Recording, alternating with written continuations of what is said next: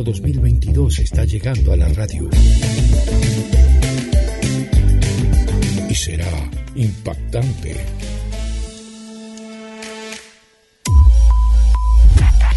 Antes de salir, lleva la diversión contigo. Te acompañamos a donde quiera que vayas. Actualidad y selectas noticias. Cronos, MDQ, más GDS Radio. Verano 2022. Lo veo contento, paisano. ¿Qué le pasa? Mire, este, hoy vamos a entrevistar a Woki. ¿Woki? ¿De qué es Woki, paisano? Woki es un simpático robot que fue creado en Mar del Plata. Y más no le digo paisano porque así los amigos del aire de compartiendo se enteran de quién es Woki. Claro, mantengamos el suspenso. Y me parece que le está sonando el celular paisano. ¿eh? ¿Eh? Ah, sí, sí. Hola. Ah, nada. Sí. ¿Cómo? Ah, usted también quiere saber quién es Woki. Bueno, hoy lo vamos a descubrir, ¿eh? ¿Eh? Que ya está por comenzar el programa. Bueno, muchas gracias por avisarme, Nancy.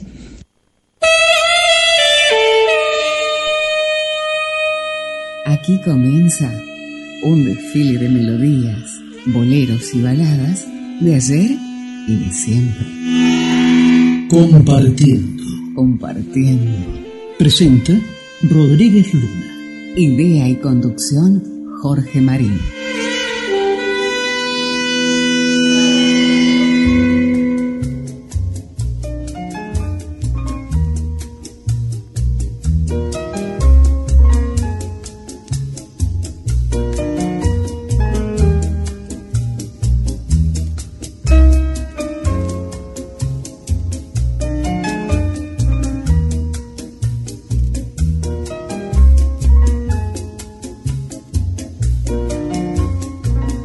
Bienvenidos a la edición número 64 de Compartiendo, que se emite desde el chalet de GDS Radio Online de Sierra de los Padres, provincia de Buenos Aires, República Argentina.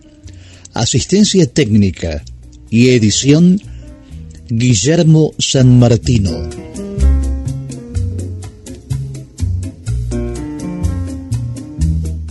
El 30 de octubre de 1938, en Estados Unidos, Orson Welles provoca el pánico en varias ciudades al interpretar por radio La Guerra de los Mundos de Herbert George Wells. Los oyentes que sintonizaron la emisión y no escucharon la introducción pensaron que se trataba de una emisión real de noticias, lo cual provocó el pánico en las calles de Nueva York y Nueva Jersey, donde supuestamente se habrían originado los informes. Las comisarías de policía y las redacciones de noticias estaban bloqueadas por las llamadas de oyentes aterrorizados que intentaban protegerse de los ficticios ataques con gas de los marcianos. Al día siguiente, en una conferencia de prensa, Orson Welles explicó que nadie relacionado con la emisión tenía idea de que causaría el pánico y pidió disculpas. El actor y director de cine Orson Welles tiene un honor fuera de este mundo el cráter Orson Welles de 124 kilómetros de diámetro en Marte. La designación de la depresión en el planeta rojo fue aprobada por la Unión Astronómica Internacional, inspirada en la legendaria emisión de Wells de 1938, La Guerra de los Mundos, sobre una invasión marciana existe una placa en homenaje al punto de aterrizaje de los invasores alienígenas de la Guerra de los Mundos en el Parque West Park de Mill, municipio de West Windsor, Nueva Jersey. El año 1938 era una época sin televisión y los argentinos se agolpaban en las puertas de los cines de barrio. Era el fervor de los jueves de cada semana, día en el que se renovaba la cartelera y se presentaban nuevas películas. Pero también se trataba de una nueva edición del primer semanario cinematográfico latinoamericano creado por el periodista y empresario uruguayo Antonio Ángel Díaz.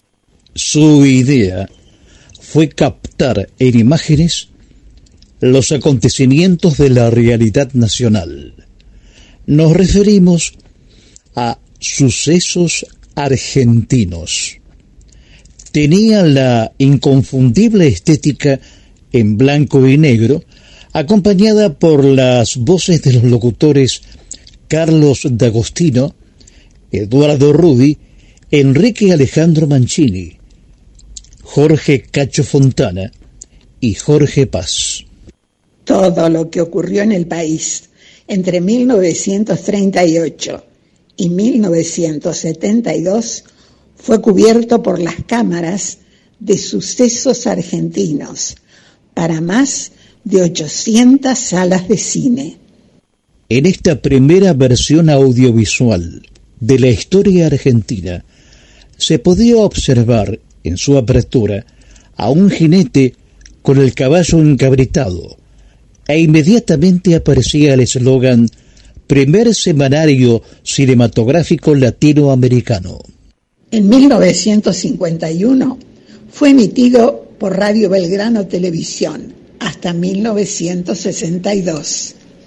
En el 2003, estos cortometrajes informativos que llevaban una multitud al cine también fueron emitidos por la señal del canal Volver. Sucesos Argentinos tiene el honor y la relevancia histórica de haber sido la primera versión audiovisual de la historia argentina. Gracias a esta aventura de Antonio Ángel Díaz, creador de Sucesos Argentinos, los argentinos pudieron ver en imágenes muchas de las noticias que habían sido publicadas en los diarios de la época.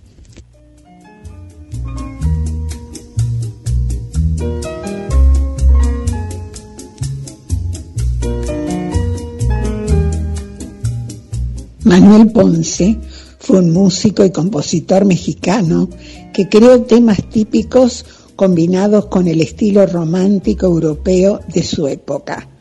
Hugo Avendaño fue un barítono y actor mexicano reconocido a nivel mundial y uno de los máximos exponentes de la música lírica y popular romántica mexicana. Ganó el certamen El Gran Caruso en honor al gran tenor napolitano Enrico Caruso. Por este motivo viajó a Brasil y obtuvo el premio para cantar en la Metropolitan Opera House de Nueva York. Su estilo popular, romántico y su dominio de varios géneros musicales lo llevó a presentarse en varios países de Latinoamérica, Estados Unidos y Europa. Hugo Avendaño canta de Manuel Ponce a la orilla de un palmar.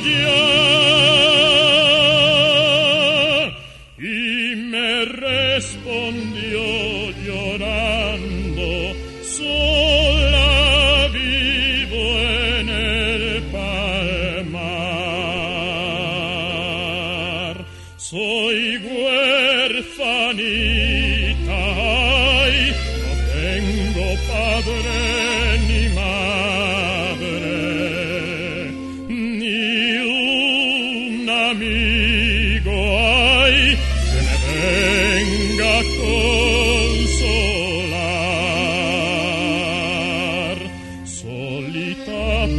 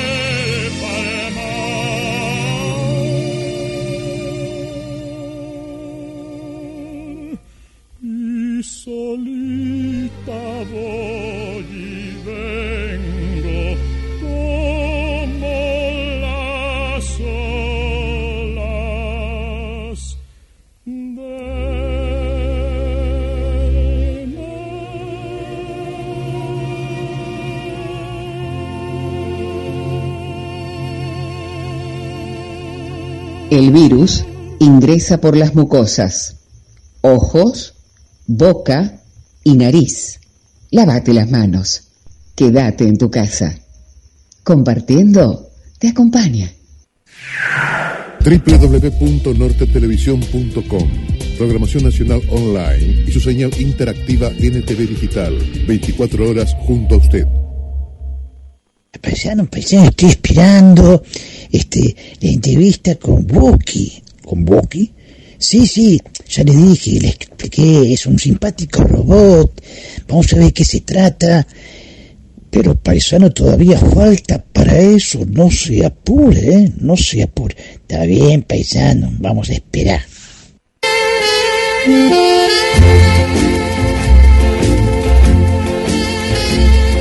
Nuestra línea de comunicación 223 4246 646.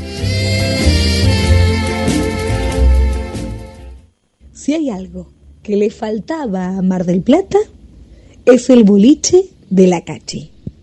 Sí, diseños exclusivos, talles súper especiales y prendas a tan solo 200 pesos. Nos encontramos en la calle Moreno 2192, casi esquina Entre Ríos. El boliche de la Cachi, un lugar diferente en la ciudad.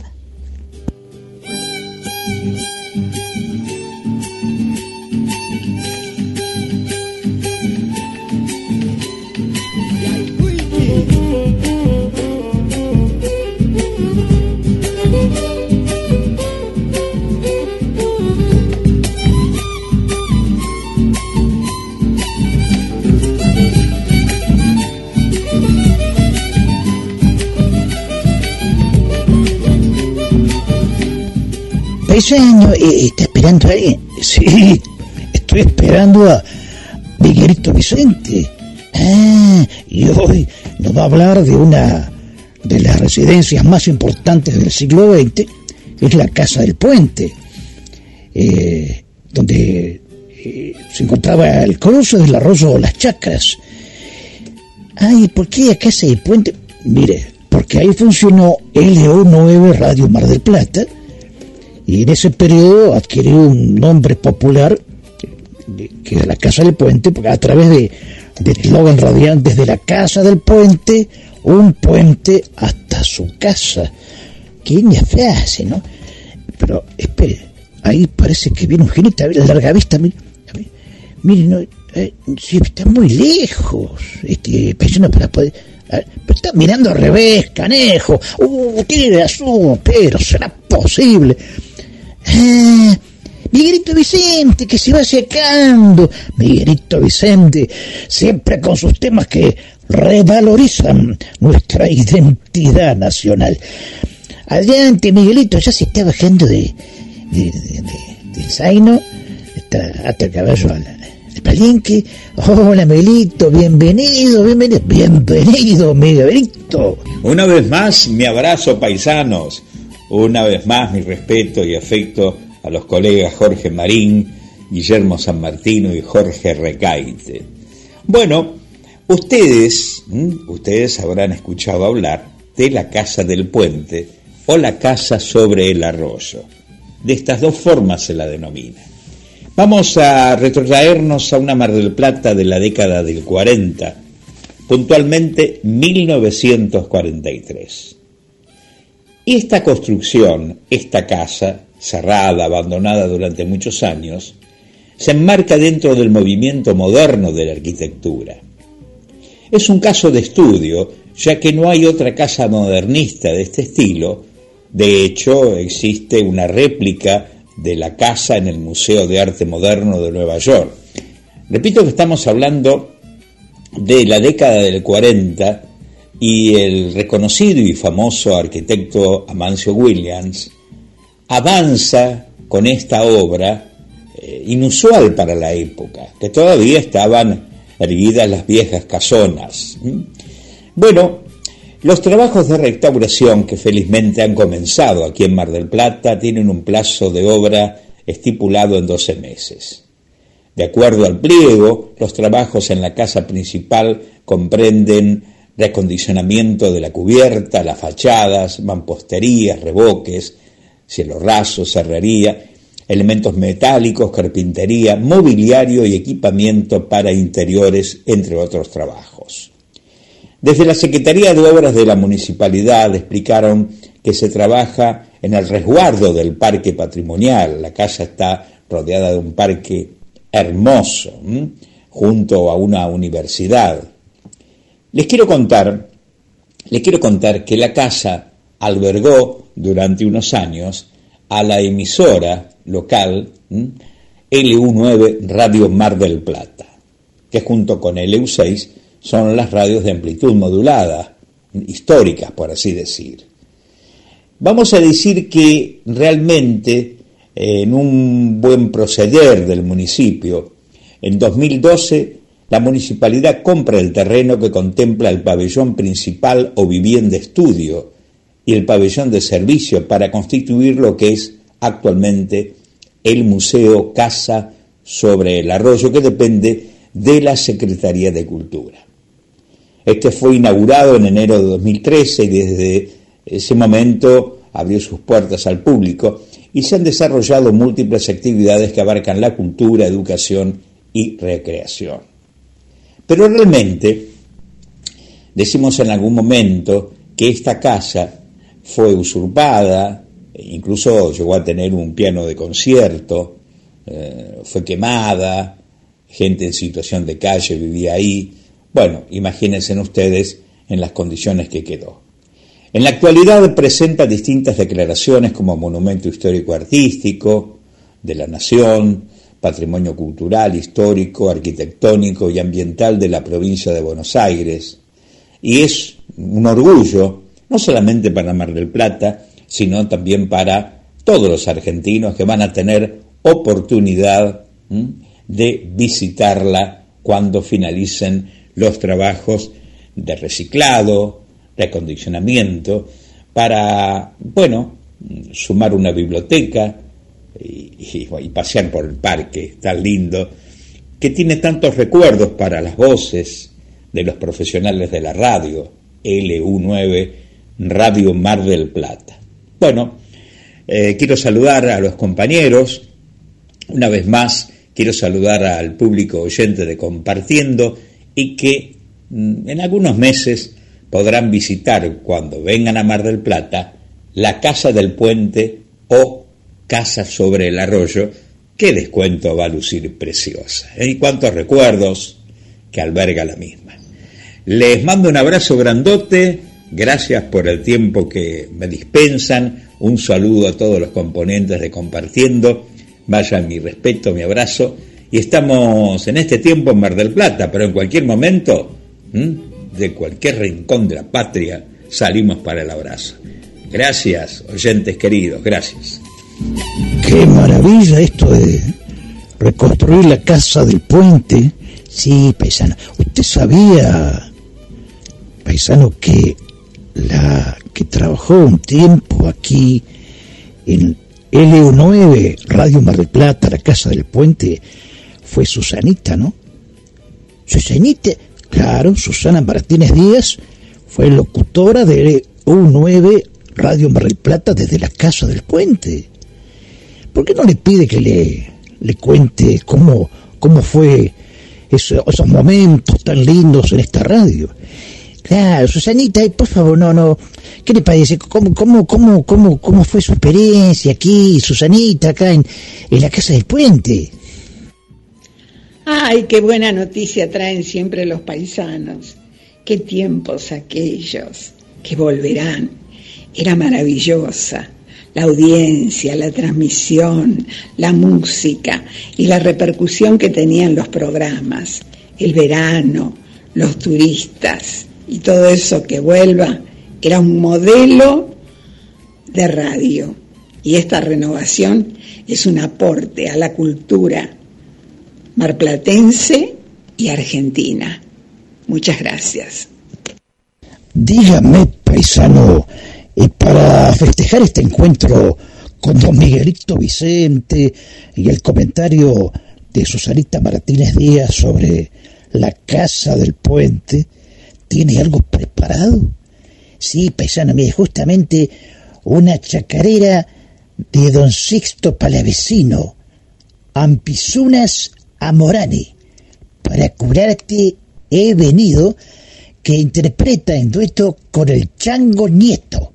Está bueno, canejo. Canta pues remedio quichua pi santiguis pojoque. Pero cómo no, doncito, aquí va este remedio en quichua para todos. Primerita.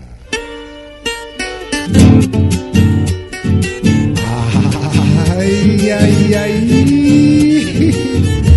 Onto siricais quillachas, ampisunas amorani. La la la la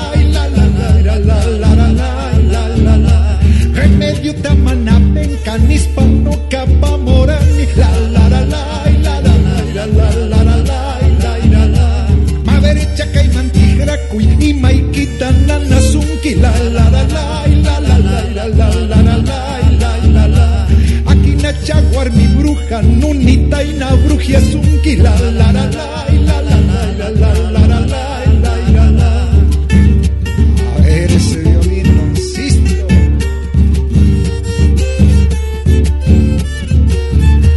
Cuerpo y quita chanca y maya que tarupa sunki sapa makitin kusuntin chiri chiri la la la la la la la la la la la la la la sapa makitin kusuntin chiri chiri nako sunki En Castilla va la segunda. que se venga nomás. Avance. Ay ay ay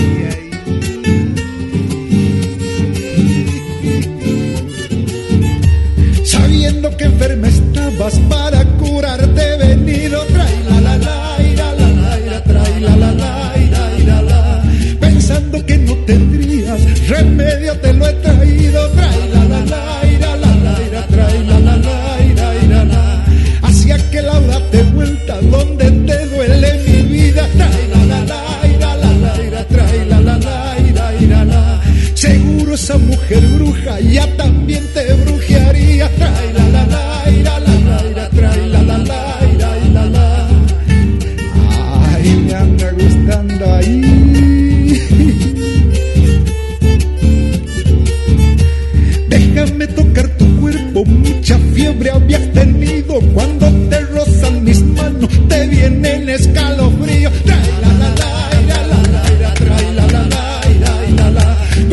rozan mis manos, te vienen escalofríos. El virus se transmite por interacción de las personas. Mantén la distancia de un metro y medio. Quédate en tu casa. Compartiendo te acompaña.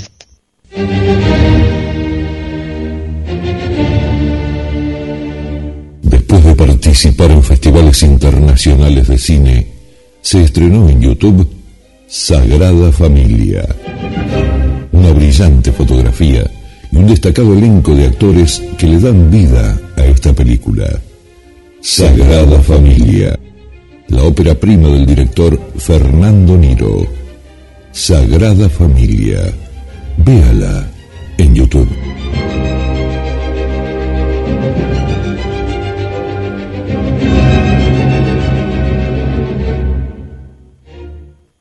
Los usuarios del servicio que otorgan Edenor y Edesur deben actualizar sus datos antes de fin de año.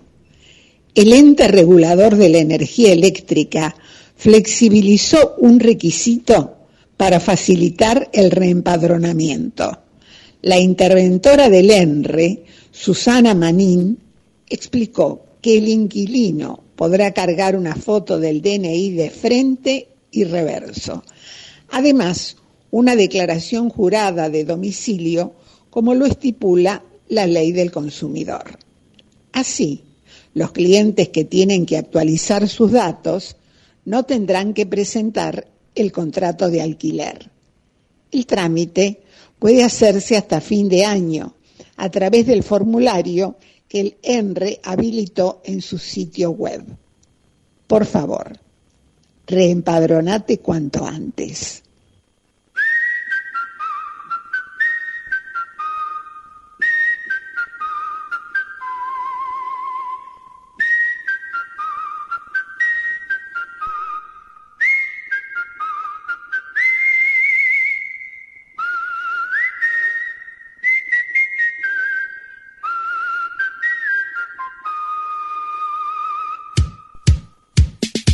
Esto es Compartiendo con nuevos aires desde el chalet de GDS Radio Online en Sierra de los Padres. El encanto particular de un paisaje de montañas y muy cerca del mar. Compartiendo. Lo hacemos en duplex con RSO 91.7 MHz e Internet desde Marcos Paz. Ambas emisoras transmiten desde la provincia de Buenos Aires, República Argentina.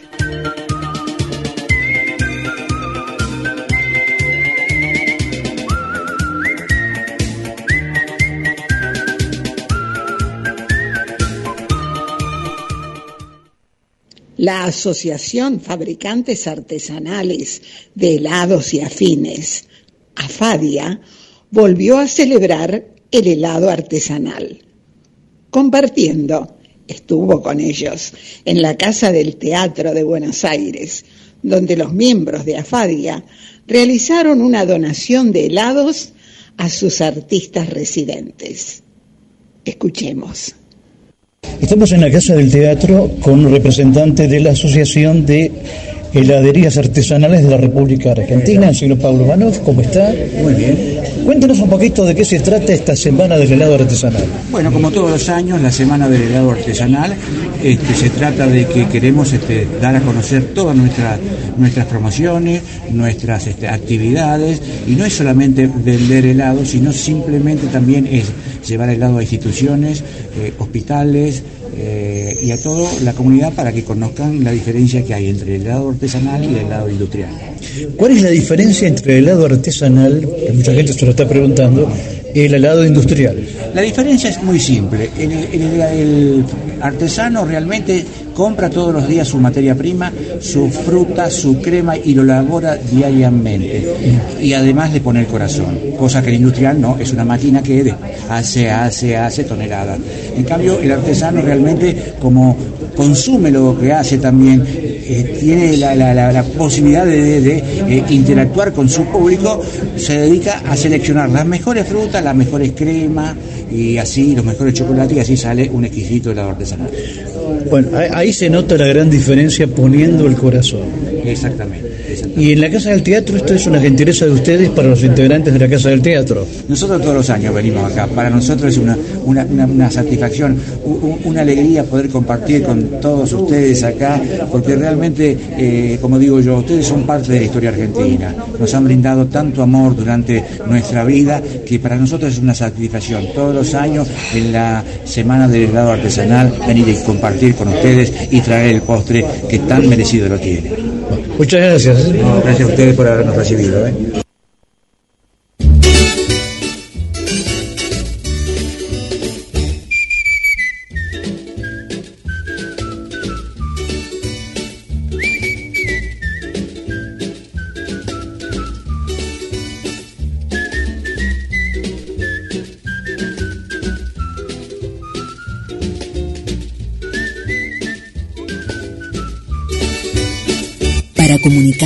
Mejor con compartiendo, búscanos en las páginas de GDS Radio en Mensajes a la Radio, en Facebook GDS Radio Mar del Plata, en Instagram arroba GDS Radio Mundial, en Twitter arroba GDS-radio.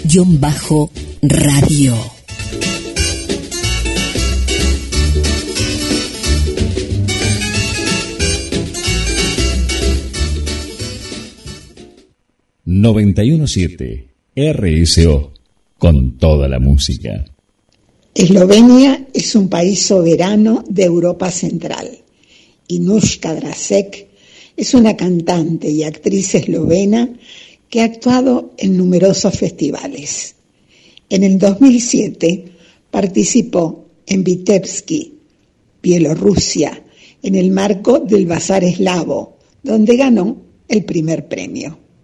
En la competencia internacional en Kazajistán en el 2008 ganó el premio a la mejor interpretación con una canción de su propio país. Nushka Drasek canta en dueto con el cantante Mitya Ferenc del compositor cubano Osvaldo Farrés y en español quizás, quizás quizás.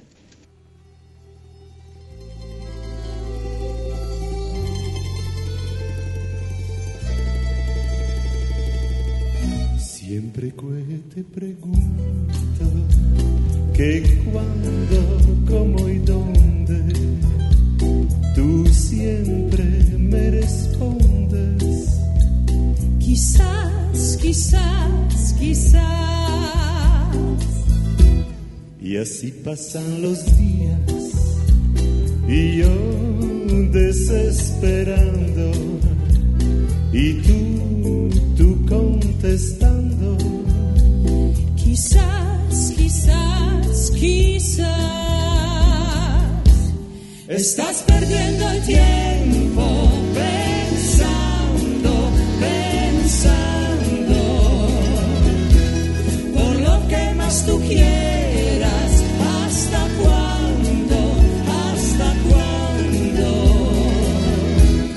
Así pasan los días, y yo desesperando y tú, tú contestando.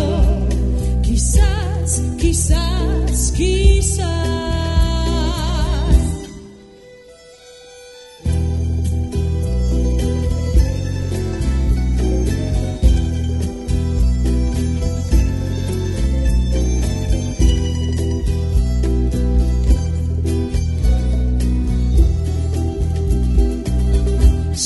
Que te pregunto que cuando, cómo y dónde, tú siempre, siempre me respondes.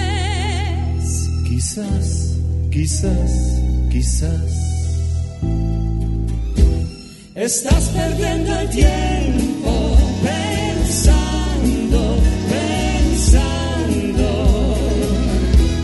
por lo que más tú quieres.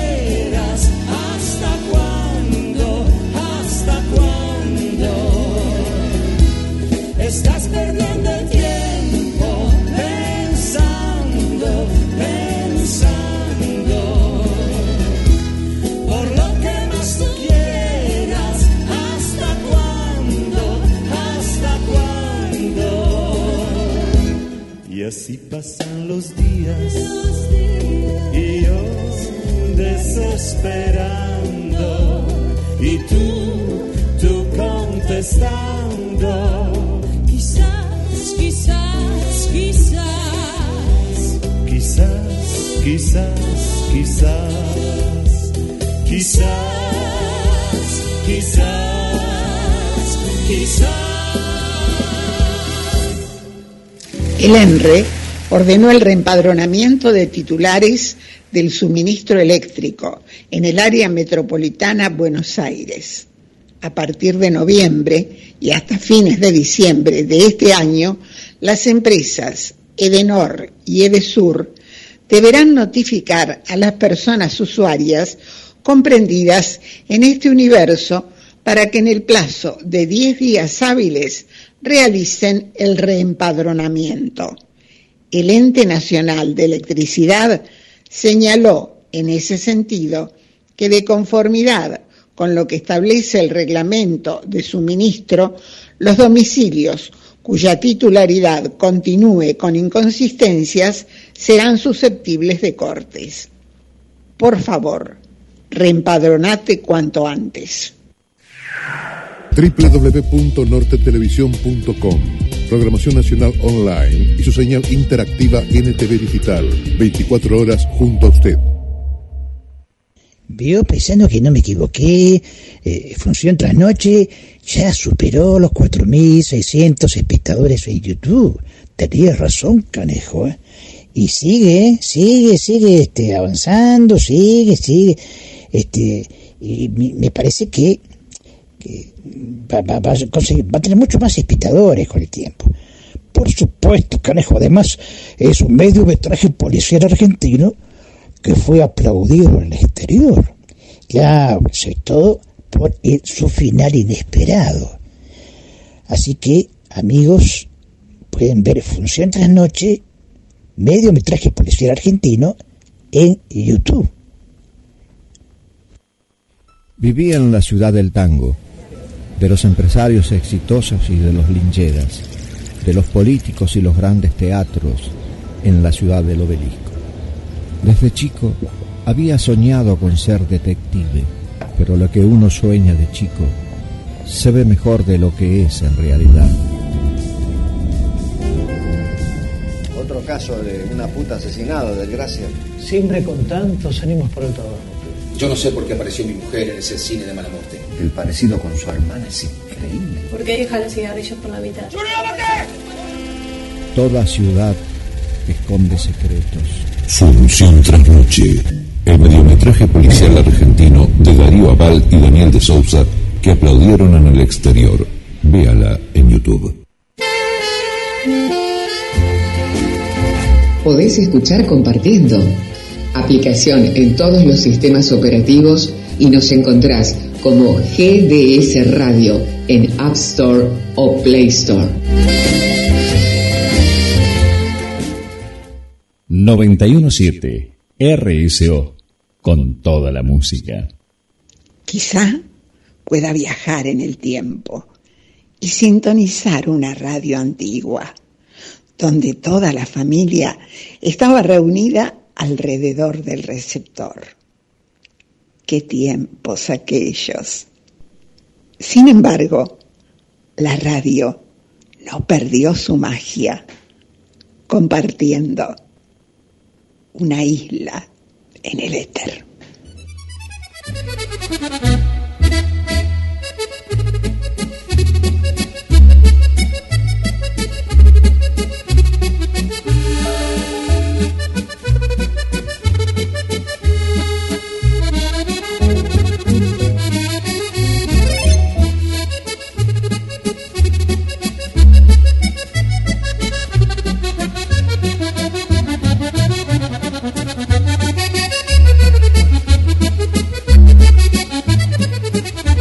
Messi P, Messi P, mire, estoy preocupadísima porque estamos pasando la, la, la musiquita, el acordeón y, María Noel no, no, no la veo por ningún lado.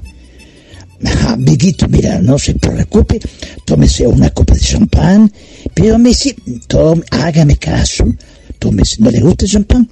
Sí, bueno, qué rico el champán. Salud, amiguito, mira, no se preocupe más, porque María Noel está de viaje, está de viaje. ¿Y dónde está? está visitando México. ¡Viva México! México, México, los mexicanos. Linda gente. Así que eh, ya nos está llamando desde México y nos va a contar cómo le fue el viaje hasta el país azteca. Amigos, les a mí, con ustedes desde México, la bella María Noel. ¡Hola, la! Buenas tardes, ¿cómo están mis queridos amigos de Compartiendo? Yo acá presente como cada semana, hoy desde México. Sí, queridos amigos, en este momento me encuentro en la Ciudad de México.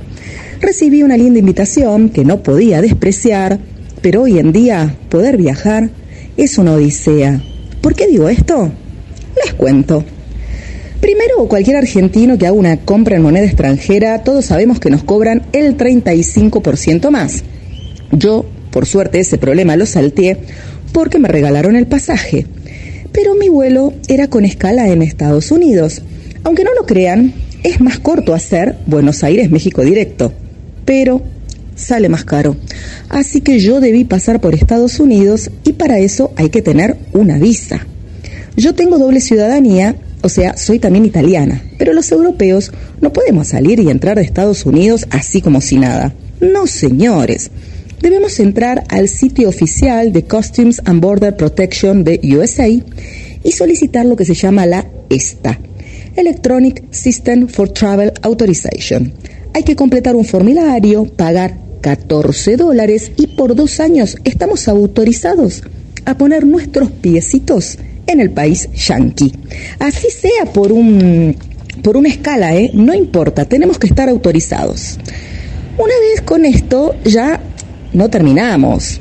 O sea, todavía falta, ¿eh? Tenemos que tener el carnet de dos dosis de vacunas aplicadas y autorizadas.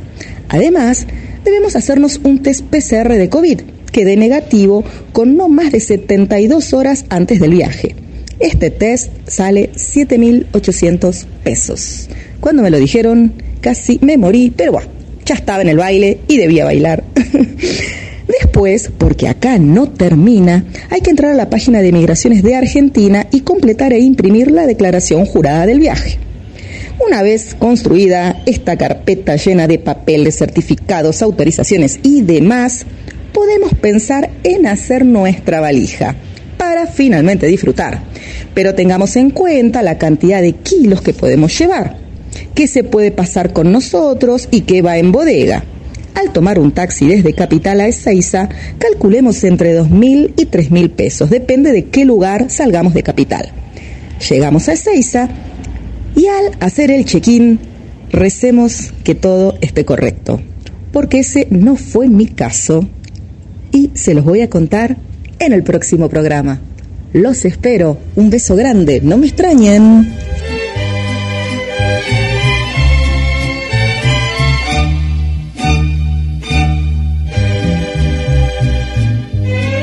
Voz de la guitarra mía, al despertar la mañana, quiere cantar su alegría mexicana. Yo le canto a tus volcanes, a tus praderas y flores, que son como talismanes del amor de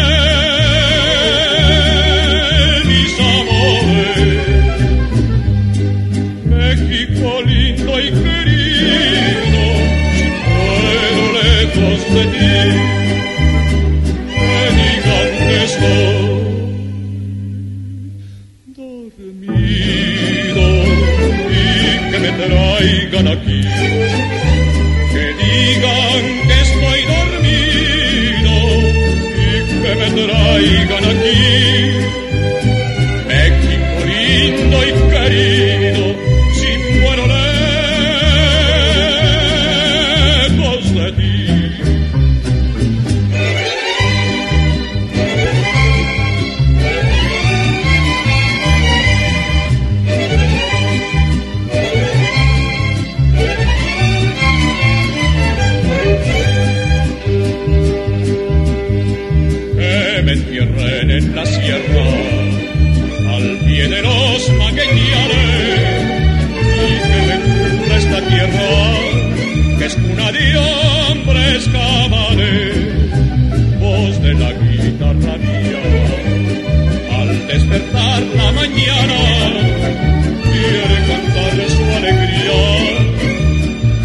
Alegría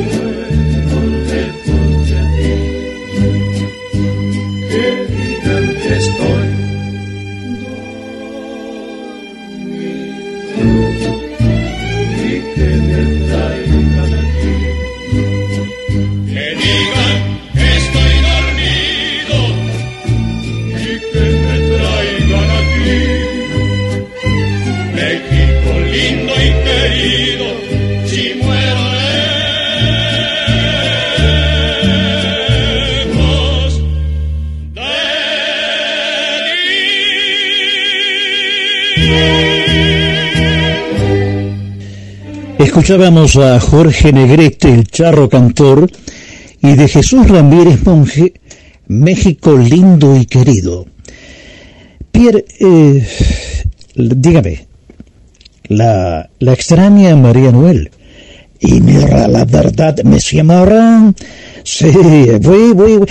Eh, en fin, eh, pero está en México por razones de trabajo y ella es artista eh, de circo, es eh, eh, trapecista, domadora de leones, actriz, una artista completa, en fin, pero ya, ya, volverá, ya volverá. ahora, ¿qué me puede decir sobre, sobre Jorge Negrete? Mire, creo que usted recuerda, me llamarán que Jorge de Garrete, Jorge de Garrete, el charro cantor, eh, estuvo en el Teatro Colón y cantó Adiós Pampa Mía de Mariano Mores y fue ovacionado por el público. Sí, sí, sí, un éxito total, una visita muy agradable. Jorge Negrete, un excelente intérprete de la música mexicana. Y tal vez algún día podrá decir Marín. Voy, Messi Marrán Oh, déjelo ahí, déjelo ahí. Se enciende la luz roja y estamos en el aire. Así es la radio. Demuestra que está más viva que nunca. Palabras, música, efectos y silencios. Para imaginar y despertar sentimientos. Compartiendo una aventura frente a los micrófonos de GDS Radio Mundial. Presenta Luna Rodríguez. Idea y conducción Jorge Marín. 917 RSO con toda la música. Mario Clavel fue un popular cantante, escritor, compositor y actor de cine argentino. Trabajó asiduamente en todos los medios y su consagración se llevó a cabo por temas musicales como Abrázame así o Quisiera ser.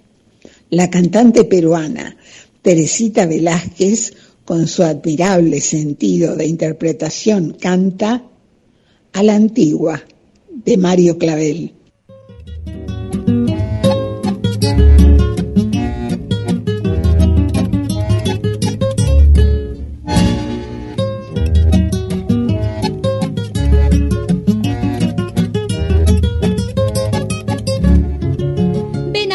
Conmigo este vals que tiene un compás bonito. Abrázame y acércate más, bailemos bien pegaditos. Yo me siento más romántica, tú te sientes más romántico. Yo no sé qué misterioso nos hace soñar. ¿Qué importa que nos digan ahí van dos tipos bien a la antigua? ¿Qué importa que se rían si así a nosotros nos gusta más? Repiqueteando un poquito, no se me vaya de un lado. Venga mi bien y que nos quiten lo bailado. A la antigua me gusta a mí, a la antigua te gusta a ti. Qué sabroso es este pas, bien pegaditos. A la antigua así, así, a la antigua yo soy feliz, dando vueltas corazón a corazón. A la antigua me gusta a mí, a la antigua te gusta a. Qué sabroso es este pas, bien pegaditos. A la antigua así, así, a la antigua yo soy feliz, dando vueltas corazón a corazón.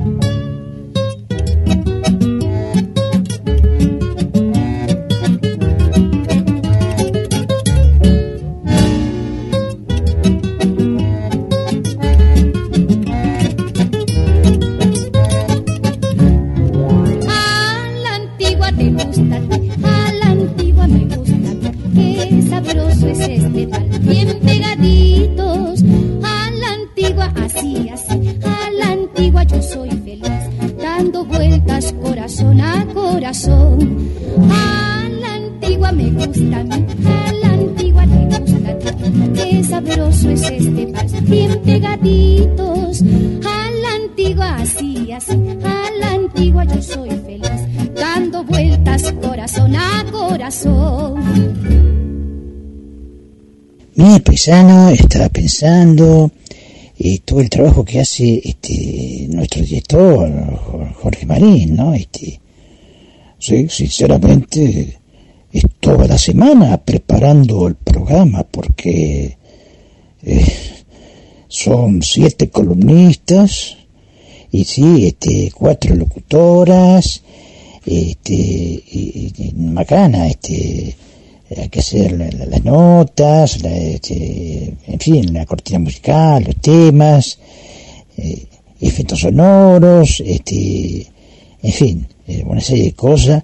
Mira, ya me estoy cansando yo también, eh, la verdad que es, un- es una cosa bastante ardua, ¿no?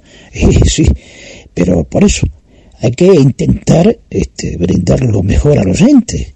¿eh? Tiene que tener contenido, tiene que tener contenido, si no, este, no, no, no tiene sentido. Claro, lo que usted siempre dice, contenido, eso es compartiendo. Cuando el sol está en el ocaso, cada atardecer será diferente. Cada día tendrá su magia. En el anochecer se percibe el titilar de las estrellas. Es en esos instantes que, compartiendo, le hace compañía. GDS Radio Mundial. Presenta Luna Rodríguez. Idea y conducción Jorge Marín. Compartiendo.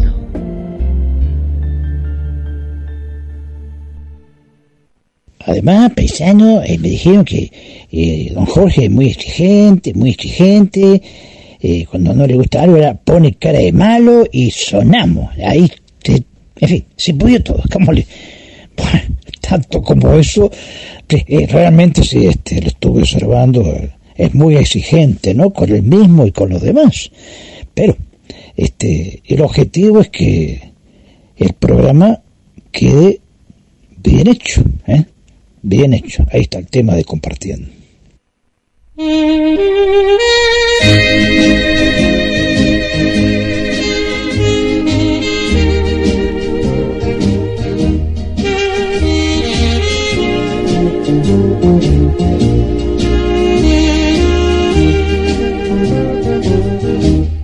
Para comunicarnos mejor con Compartiendo, búscanos en las páginas de GDS Radio, en Mensajes a la Radio, en Facebook, GDS Radio Mar del Plata, en Instagram, arroba GDS Radio Mundial, en Twitter, arroba GDS-radio.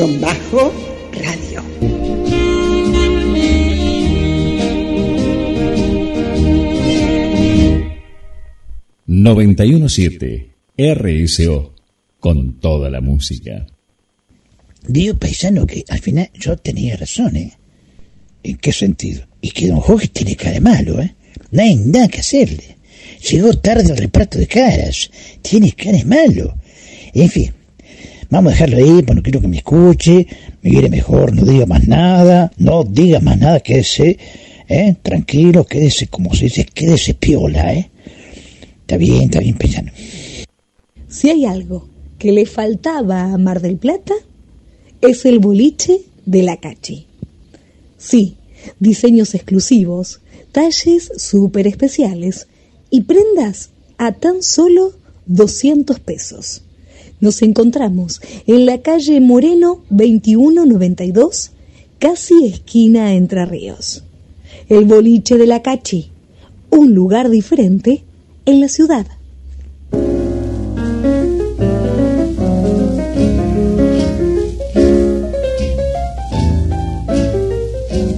You must remember this. A kiss is still a kiss. A sigh is just a sigh. The fundamental things apply as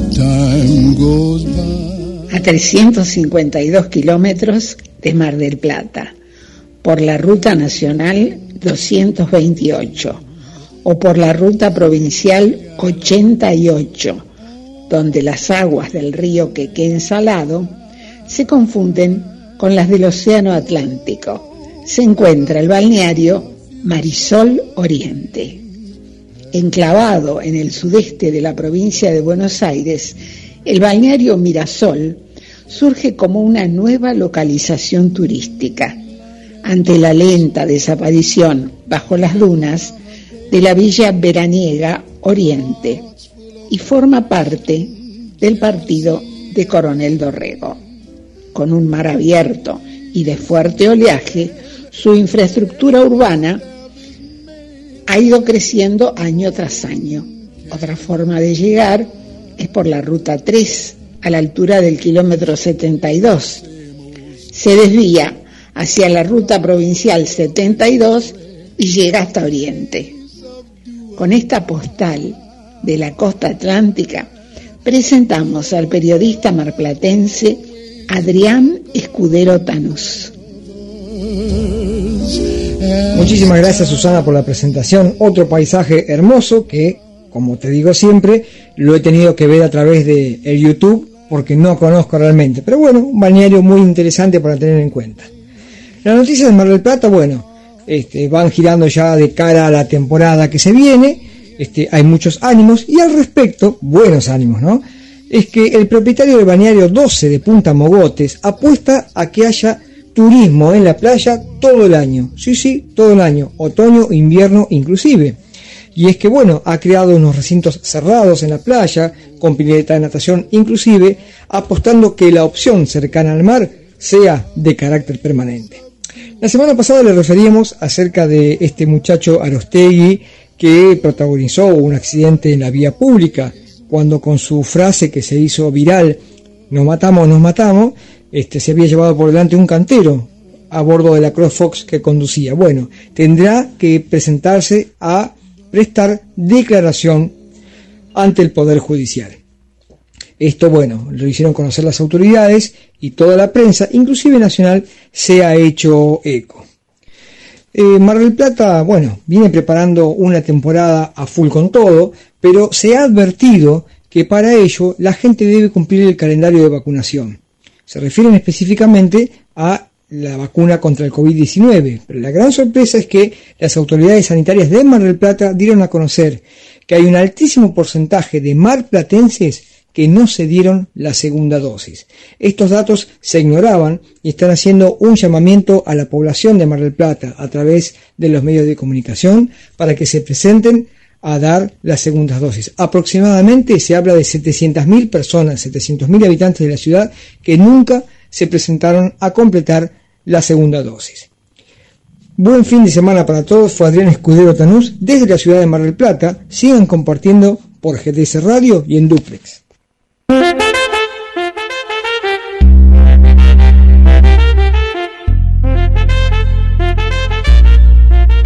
Nuestras voces amigas.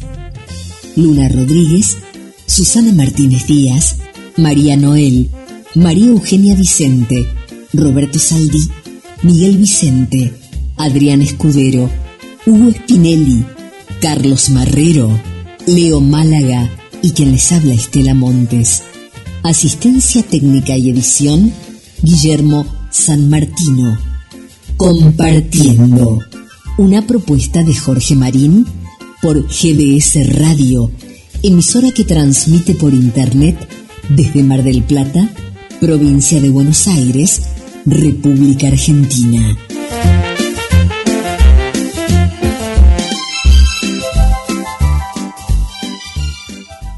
Desde el chalet de GDS Radio en Sierra de los Padres, un programa con estilo, compartiendo. Lo hacemos en duplex con RSO 91.7 e Internet de Marcos Paz. Ambas emisoras están transmitiendo desde la provincia de Buenos Aires, República Argentina. Celoso es una canción escrita por la cantante y compositora estadounidense Jenny Carson. Celoso se ha convertido en un éxito de la música latina. En 1966 fue grabado por Johnny Albino e ingresó en el top 10 de México en 1967. Celoso. Así lo interpreta José Luis Rodríguez con los Panchos.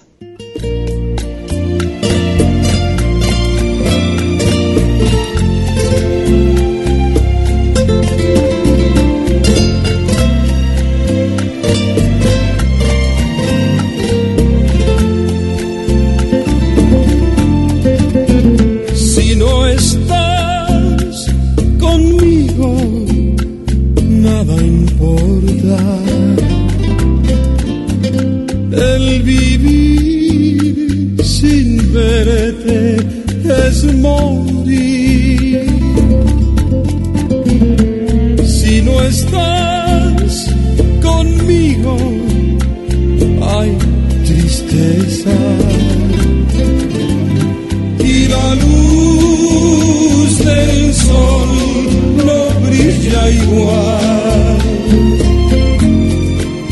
Sin tu amor, los celos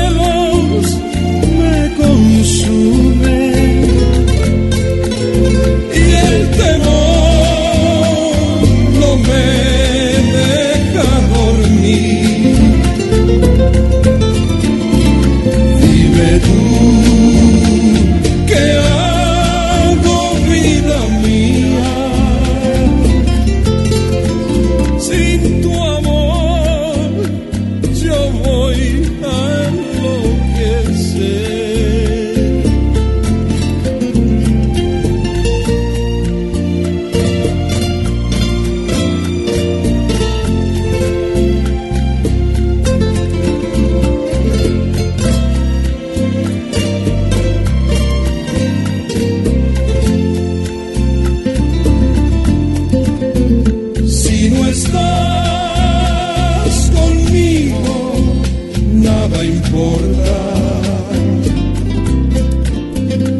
El vivir sin verte es morir.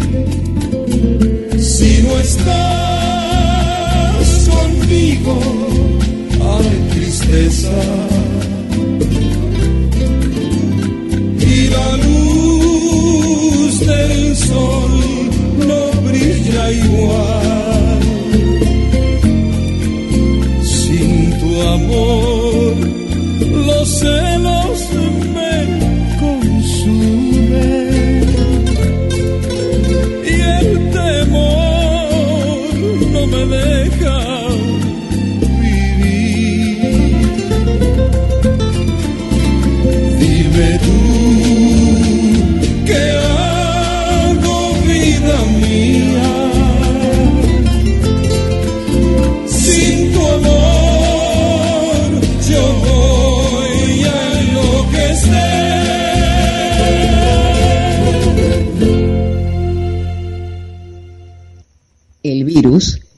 Por las mucosas, ojos, boca y nariz. Lávate las manos. Quédate en tu casa. Compartiendo te acompaña.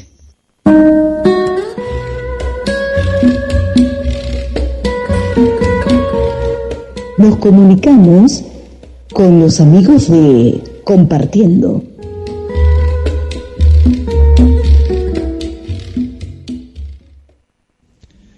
El jueves 2 de diciembre del 2021 se realizó la presentación pública en la Cámara de Diputados del proyecto de creación del Instituto Federal del Tango Argentino. Por ese motivo estamos comunicados con Alberto Goldberg de la Asociación Cambalache. Alberto, bienvenido a Compartiendo. ¿Y en qué consiste esta petición que ustedes realizan ante nuestro Parlamento Nacional? Sí, buenas tardes, buenas noches amigos de Compartiendo. Miren, ayer nosotros hemos presentado un proyecto de ley ante la Comisión de Cultura de la Cámara de Diputados para la creación de un Instituto Federal de Tango Argentino.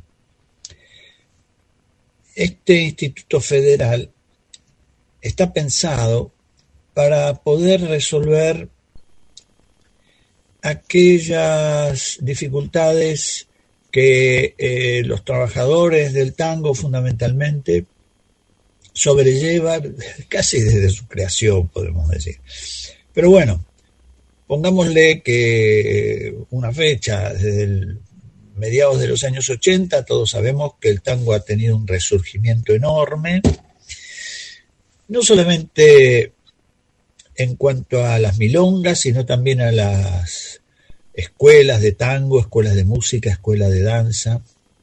Se ha expandido por todo el mundo y en los últimos años también ocurrió un fenómeno que se ha expandido por todo el territorio nacional. Y una de las características de esta expansión es que los que trabajamos en él prácticamente lo hacemos de manera informal, como muchos otros trabajadores en la Argentina. Pero cuando sobrevino la pandemia, esta informalidad fue tremenda para los tangueros, porque todos sabemos, tuvieron que clausurar durante un año y medio más todas las actividades por lo riesgoso que es y sigue siendo, desde luego, la actividad del tango, del baile sobre todo, que se baila cara a cara y en lugares cerrados y bueno. Entonces nos dimos cuenta de la enorme precariedad que había en el ámbito de los trabajadores del tango, sobre todo en el ámbito laboral, y nos dispusimos a tratar de resolverlo y a pensar maneras de hacerlo. Y lo que mejor se nos ha ocurrido es que el tango debe contar, así como cuenta el teatro, con un instituto autárquico que vaya eh, generando estímulos a través de, obviamente, la participación del Estado y de las organizaciones tangueras que se multiplicaron en el último periodo, y en común acuerdo establecer algunas pautas de apoyo, representatividad, subsidios, eh, eh, corredores culturales, intercambios, eh, bueno, y además resolver, tratar de resolver en gran parte la, el tema de la informalidad, o sea, tratar de que los profesores, los músicos y todos este, puedan entrar en la reglamentación de trabajo formal y, tener sus seguridades sociales y, y, de salud y de jubilación y bueno, y de todo. Entonces nos organizamos y pudimos dar con esta eh, con este instrumento, esta herramienta. Fundamentalmente está pensada para el trabajador argentino o el trabajador que se desarrolla su labor en la Argentina. Más, estamos pensando que sería muy bueno que todos los tangueros que están trabajando en Europa, porque obviamente encuentran una salida laboral o una oportunidad laboral, vuelvan a la Argentina, encuentren en nuestro país un ambiente económico, social, político, si se quiere, y cultural que merezca eh, estar en él, vivirlo en él, desarrollarse y progresar aquí. Así que estamos pensando en esas cosas, ¿no? En recrear un mercado cultural interno en todo el país, donde haya intercambios entre ciudades, donde haya apoyo en una región donde el gobierno intervenga, donde hay grandes necesidades, donde bueno, podamos organizarnos o estimular la organización de los tangueros y bueno, y, darle una, una instancia superior a esto que desde luego constituye uno de los, eh, diríamos, de las culturas nacionales más importantes. O sea, el tango es una de las culturas eh, que más influyen en la construcción de la identidad nacional, junto con otras culturas, desde luego, pero el tango es muy importante. Y ahora ha dejado de ser exclusivamente porteño y ha pasado a estar vigente en todo el país. Un poquito es eso la idea de la, eh, del Instituto Federal del Tango. No sé si responde a la pregunta. Observo, entre otros puntos, que ustedes eh, solicitan una estructura de administración y participación democrática y equitativa federal de todos los trabajadores colectivos y organizaciones del tango con la participación del Ministerio de Educación. Bueno, en realidad lo que nosotros pensamos que es el Ministerio de Cultura Nacional el que debe generar las mejores condiciones para que este instituto se realice. O sea, en las eh, instancias de dirección de este instituto nosotros prevemos la participación de funcionarios del Ministerio de Cultura de la Nación, junto con eh, funcionarios, digámoslo así, que saldrían a través de concursos de la postulación de los artistas o trabajadores del tango, maestros que quieran asumir esas responsabilidades. Nosotros pensamos que en cada provincia tiene que haber un representante del Instituto Federal del Tango. Tenemos 24 provincias. Esos representantes tienen que ser rentados con salarios que se obtienen del presupuesto anual de este instituto y estos eh, representantes trabajarían en cada, en cada provincia con la colaboración de las distintas asambleas o colectivos o organizaciones de tango que tengan lugar en esa región que estamos considerando. Además pensamos que diríamos, según la distribución regional de nuestro país, que también es útil para otras consideraciones, a veces económicas, geográficas, que el país en general está dividido en seis, siete zonas, digamos zona centro, Buenos Aires, La Pampa, zona Patagonia, reconocemos una zona de Cuyo, reconocemos una zona norte, en fin. Entonces, estos representantes también generarían unas reuniones regionales, reuniones regionales que estimularían la organización cultural regional tanguera a través del intercambio de profesores, de conjuntos, de bailarines, de espectáculos, de festivales, en fin. Y estas regiones pasarían a a definir un representante cada una de ellas para que participen dentro del, de la dirección del instituto junto con los representantes del Ministerio de Cultura. Y entre ellos, bueno, ser la cabeza de eh, esta eh, institución llamada así, Instituto Federal, que se ocuparía del, del presupuesto, de un plan cuatrianual de estímulo y fomento al tango, eh, bueno, de la convocatoria a los concursos necesarios o, y, o de la convocatoria para elegir jurados para el otorgamiento de las ayudas, subsidios, becas, lo que fuera necesario, para el estímulo y la organización del tango en todo el país.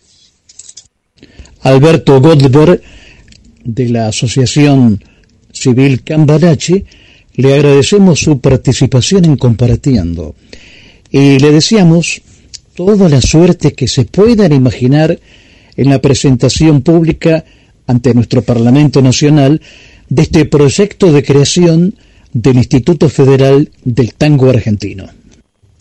Bueno, yo les agradezco a ustedes enormemente esta oportunidad que nos dan para difundir eh, esta propuesta porque no es que la presentación en el Parlamento del proyecto de ley resuelve el asunto. Casi diríamos que recién empieza todo porque hay que lograr el apoyo de los diputados y un apoyo mayoritario y después tenemos que lograr apoyo de senadores y en fin, todo el, el mecanismo que establece nuestra organización democrática nacional para que las leyes tengan vigencia y bueno y, puedan este, estimular el, en beneficio de, de todo el pueblo argentino.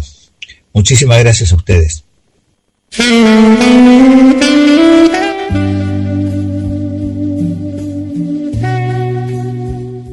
la izquierda o a la derecha del dial, en la PC, la tablet o el celular. La radio es el sonido que acompaña, compartiendo en la perla del Atlántico un estilo bien radial.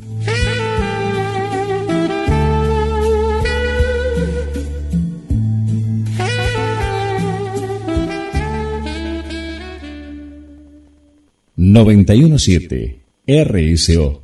...con toda la música una popular cancionista argentina de ascendencia irlandesa y española, con un estilo, color de voz, su temperamento expresivo y una muy buena entonación y claridad de dicción. Un tango de 1923, con música de Edgardo Donato y letra de José Paniza, Julián, interpretado de una manera excelente por Blanca Muni con la orquesta de Osvaldo Fresedo. Blanca Muni, la orquesta de Osvaldo Fresedo y Julián.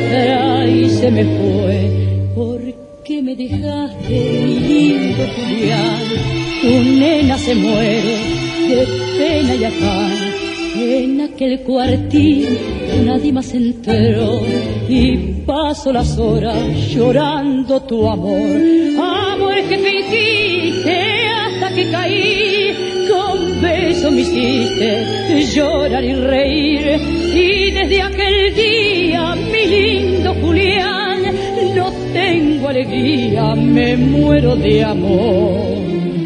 Negra, ay, cómo extraño tus caricias, tus mimos y tu sonrisa. Dame de nuevo tu corazón y he de pagarte contenta con mil besos de pasión.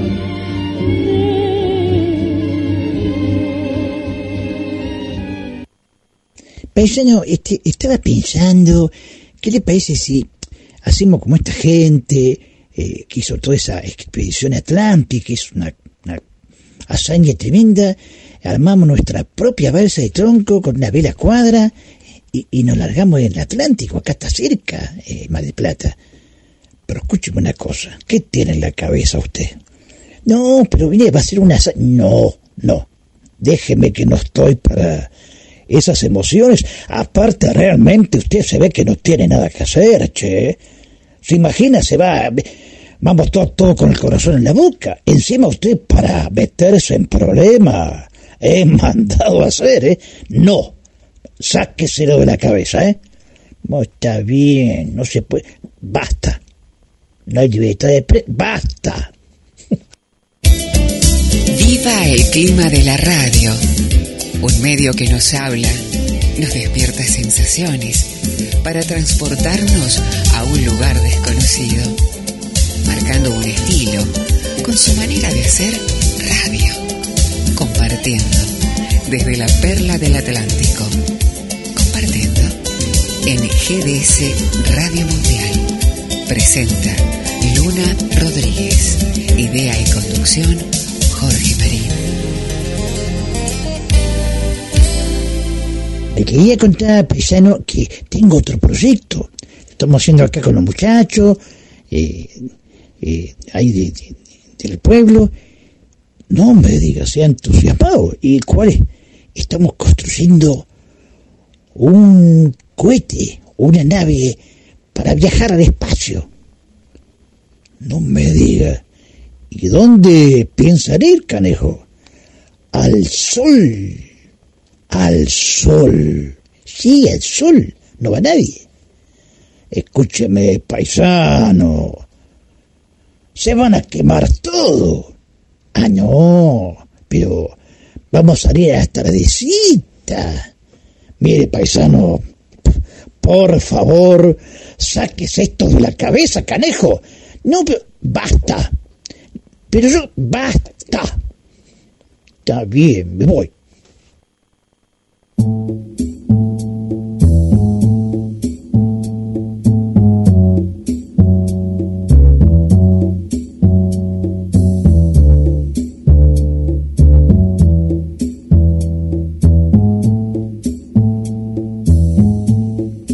Esto es Compartiendo con Nuevos Aires, desde el chalet de GDS, Radio Online en Sierra de los Padres, el encanto particular de un paisaje de montañas y muy cerca del mar. Compartiendo. Lo hacemos en duplex con RCO 91.7 MHz e Internet de Marcos Paz. Ambas emisoras transmiten desde la provincia de Buenos Aires, República Argentina.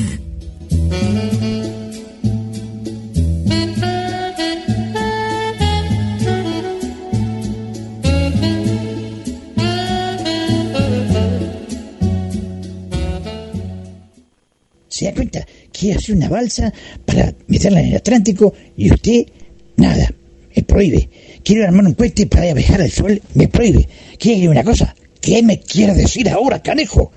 Que yo lo voy a denunciar a la Asociación de Periodistas de Mar del Plata, a Miguelito Vicente, a don Jorge, a Susanita y a todos acá, eh, compartiendo que usted es un gaucho censor.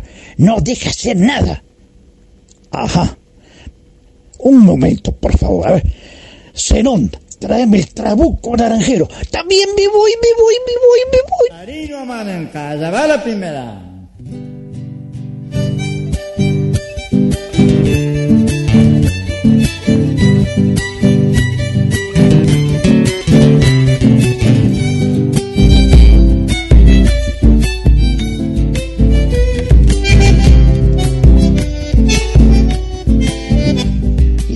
Y aquí estoy solo en la pulpería. Ay, ay, ay. Hola, amiguito, ¿cómo está? ¿Solo y su amigo? No, estoy enojado. Me prohíbe esto, me prohíbe lo otro, imagínese. Mira, amiguito, voy a dar un consejo. Ah, un proverbio turco dice, el que se levanta en cólera se sienta sobre una pérdida. ¿Y eso qué quiere decir? Que eh, si usted actúa de forma precipitada, puede ser contraproducente.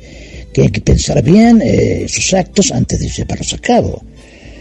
Aparte, eh, hay otro proverbio turco que viene bien en este caso, que quien cae no tiene amigos. Y eso que, claro, amiguito, cuando somos derrotados o perdemos todo aquello que antes teníamos, los falsos amigos siempre nos darán la espalda. Con esto le quiero decir que su amigo, el paisano, el grandote, siempre está al lado suyo. Eso lo tiene que valorar.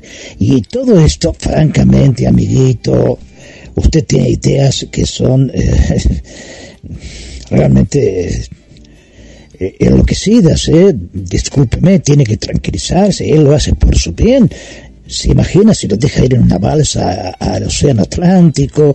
Un no, un cohete al sur, es una... No, este... Por favor, este... Lo hace por su bien, ¿eh? Mire, si fuera otro ya se hubiese ido, no quiere saber más nada con usted. Sin embargo, siempre está al lado suyo, ¿eh?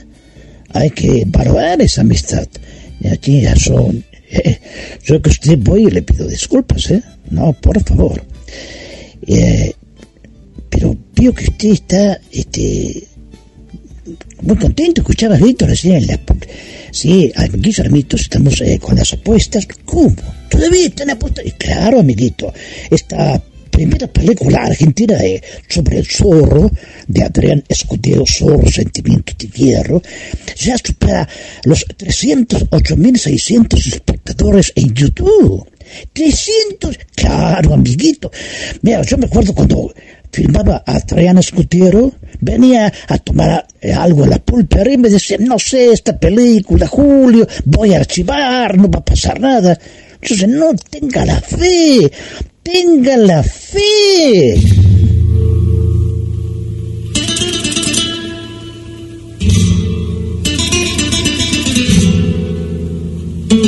La leyenda continúa.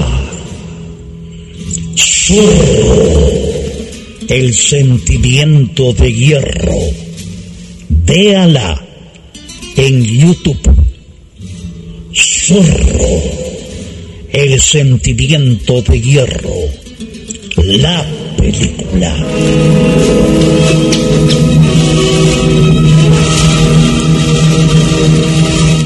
Un cantante griego nacido en Egipto con una distintiva voz operística recopiló sus canciones en un gran número de idiomas. Fue exitoso en el Reino Unido, Europa y Latinoamérica por sus posibilidades vocales fantásticas. Recibió 15 discos de oro y vendió aproximadamente 9 millones de discos. Se trata de un tenor lírico ligero. Demir Rousseau canta Adiós amor, adiós.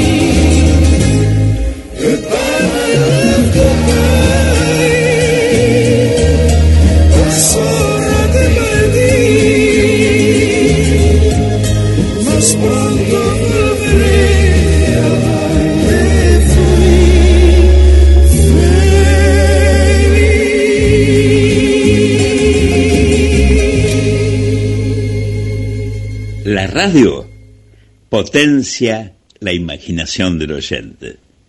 Tiene matices con un sonido evocativo y atrayente. Es un toque de misterio y magia.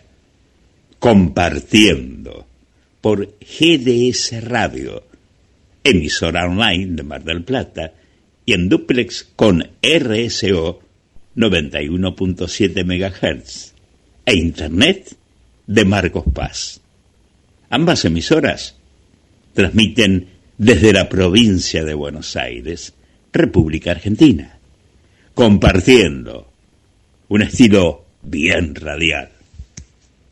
Un antiguo proverbio árabe expresa, lo pasado ha huido, lo que esperas está ausente, pero el presente es tuyo. Por otro lado, el poeta y novelista estadounidense Carl Sandburg reflexiona, ¿quién soy yo? ¿Dónde he estado? ¿Y a dónde voy? Pasado, presente, futuro. Un tema que analiza y opina Roberto Saldí. ¿Quién soy? ¿A alguien le importa quién soy? A veces me hago esa pregunta porque siento que mucha gente me reconoce por mi pasado. En las redes sociales dicen que fue muy bueno en lo profesional, pero nadie sabe quién soy hoy en día, qué hago, qué quisiera hacer y no puedo, cuáles son mis ilusiones y mis desencantos. Tantas cosas que la gente hoy desconoce de mí. Quien se queda con las glorias pasadas tiene las cosas poco claras. El pasado forma parte de nuestra historia y ayuda a comprender solo algunas cosas, pero sigue siendo pasado y no presente. Las estrellas brillan por un tiempo, pero pasado ese tiempo, mueren irremediablemente. No me resigno a ser como una estrella que va perdiendo su brillo. Dijo Freddie Mercury, no seré una estrella de rock, seré una leyenda.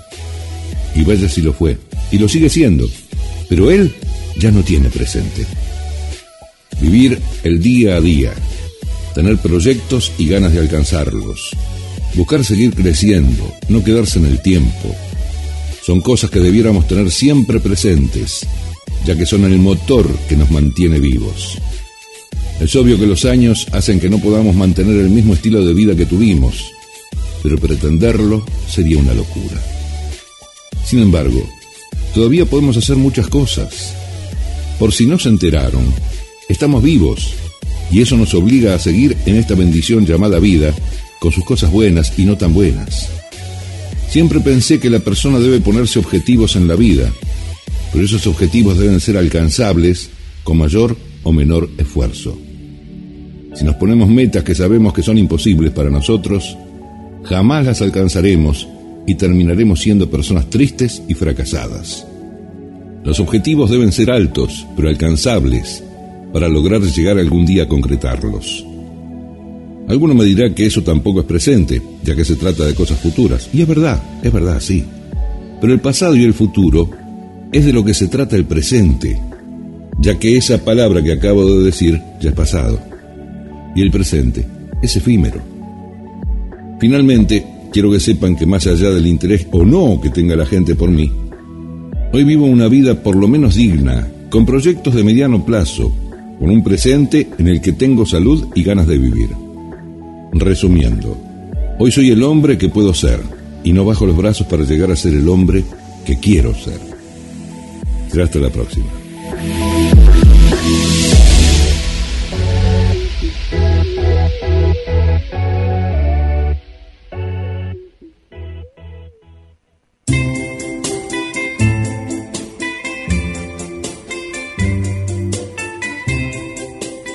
El locutor Jorge Cané siempre expresaba que para hacer radio hay que entrar en clima. El clima de la radio, el de transmitir sensaciones, sentimientos, emociones, sorpresas y alegrías. Recordar una canción al compás de aquella orquesta. La radio estimula nuestra imaginación y viajamos en el tiempo Compartiendo, un desfile de melodías de ayer y de siempre. Compartiendo por GDS Radio Mundial, emisora que transmite por Internet desde Mar del Plata, provincia de Buenos Aires, República Argentina.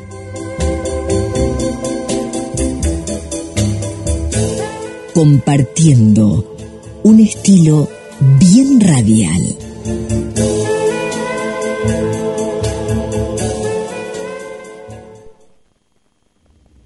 Desde el chalet de GDS Radio en Sierra de los Padres, un programa con estilo, compartiendo. Lo hacemos en duplex con RSO 91.7 e Internet de Marcos Paz. Ambas emisoras están transmitiendo desde la provincia de Buenos Aires, República Argentina. Paisano, paisano, mí, les tengo que contar algo. Recién lo vi a Buki, el robot. Muy simpático, me hizo una amplia sonrisa. Buki, qué bien que suena. Me parece que vamos a ser amigos. Ah, van a ser amigos. Bueno, me alegro. No, no, pero usted, por supuesto que este va a seguir siendo amigo mío. Este, yo le pido que me disculpe, lo hago enojar, pero tengo que entender que usted siempre está al lado mío, ¿eh? Eso es más importante que cualquier robot, ¿eh? Ese, bueno, está bueno, paisano, me ha emocionado. Y compórtese, compórtese. Y voy a esperar la entrevista con Muki. Hasta luego, paisano. La canción ¿Qué será? En español, ¿Qué será? Compuesta por Sericcioli, Greco, Pes Migliacci y Domari. Interpretada en dueto por una cantante italiana que logró gran popularidad en la década del 60 debido a su cabellera pelirroja en Italia recibió el apodo de pel di carota, pelo de zanahoria. Fue una de las pocas intérpretes italianas en ser conocidas a nivel internacional. Famosa en Brasil, Argentina y en otros países de lengua española y en Alemania con un cantautor puertorriqueño estadounidense, un virtuoso ejecutante de la guitarra española y con su potente e inconfundible voz ha interpretado y publicado más de 600 canciones. Rita Pavone y José Feliciano, en dueto, interpretan ¿Qué Sara ¿Qué será? Rita Pavone, José Feliciano.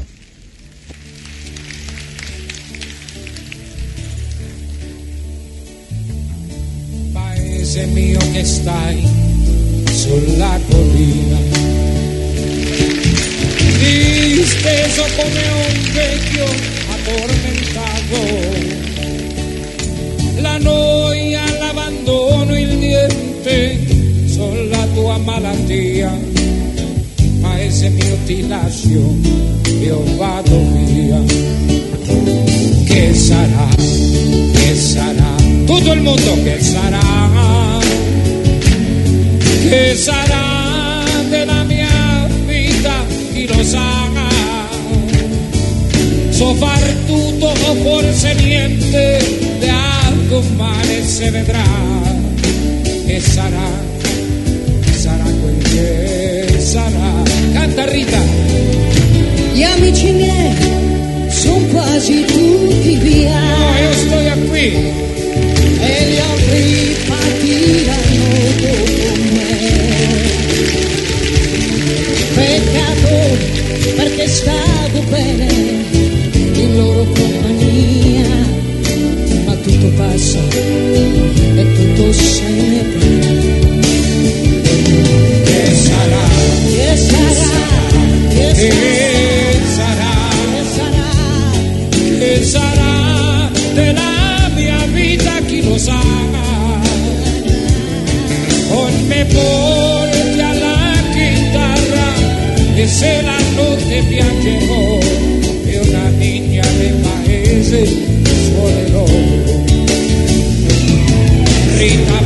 Pavone ti bacio sulla bocca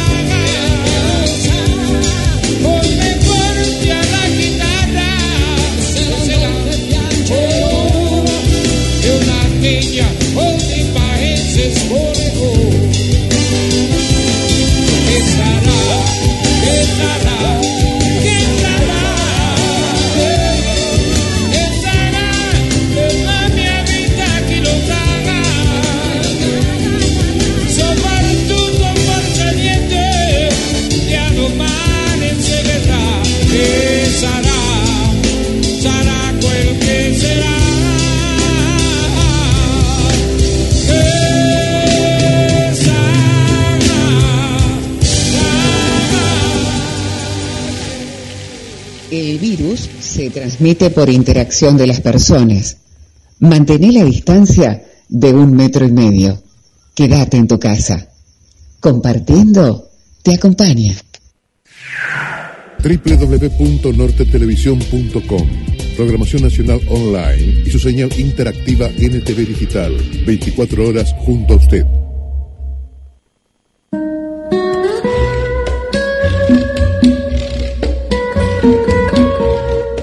Nos comunicamos con los amigos de Compartiendo.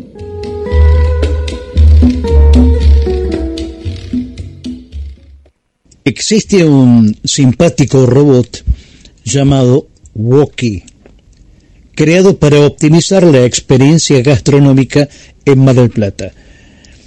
Pero, ¿de qué se trata esta interesante aplicación?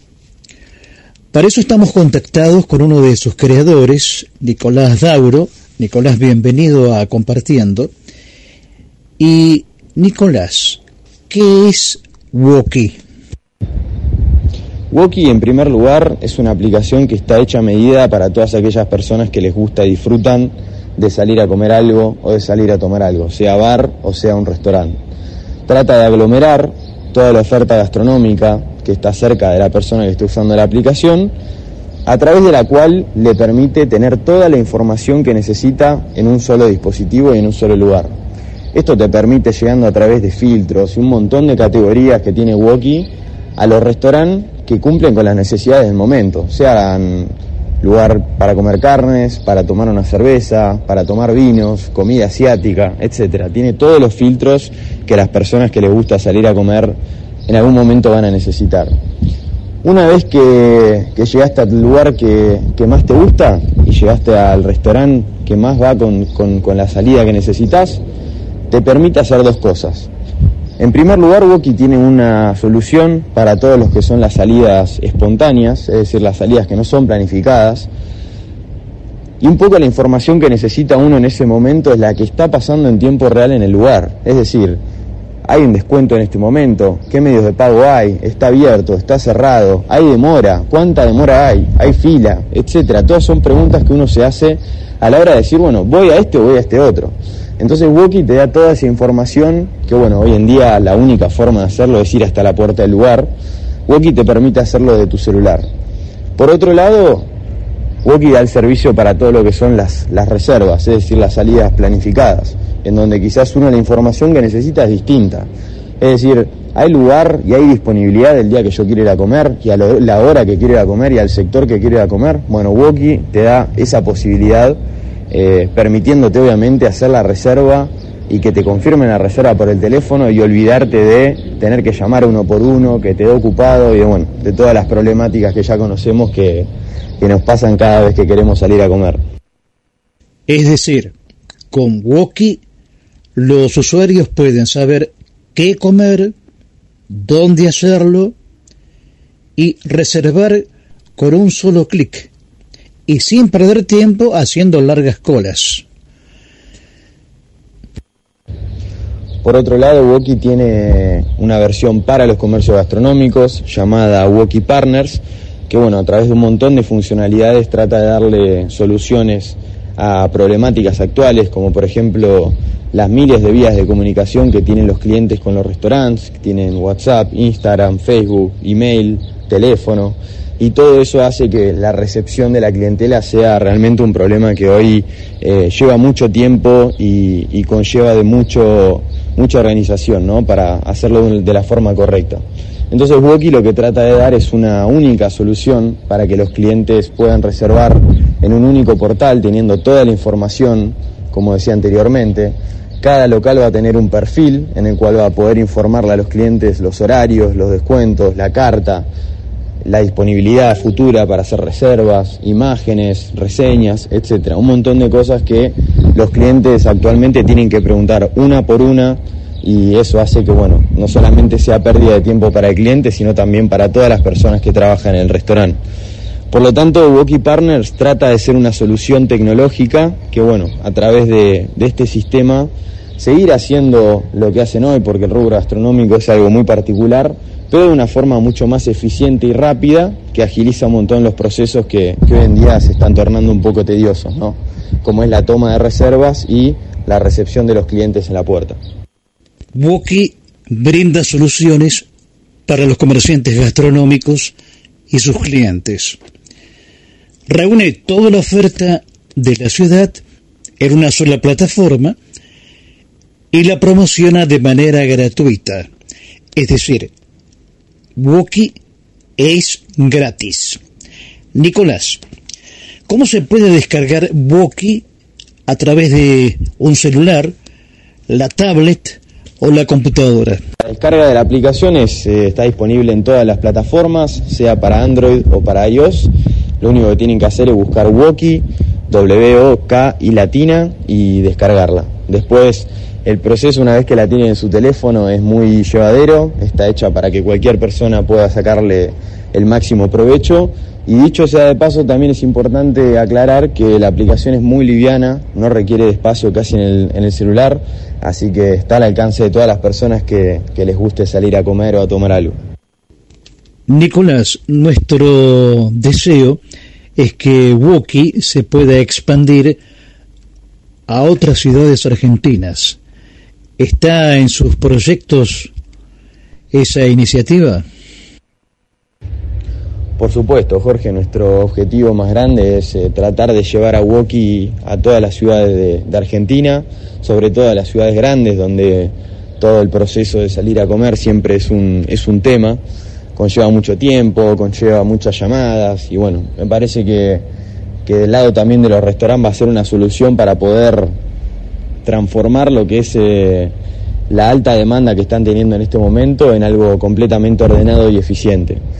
Pero bueno, Mar del Plata creemos que es una ciudad con mucho potencial para comenzar eh, eh, con una aplicación de- del estilo que es para el rubro gastronómico, ya que Mar del Plata es muy fuerte en esto.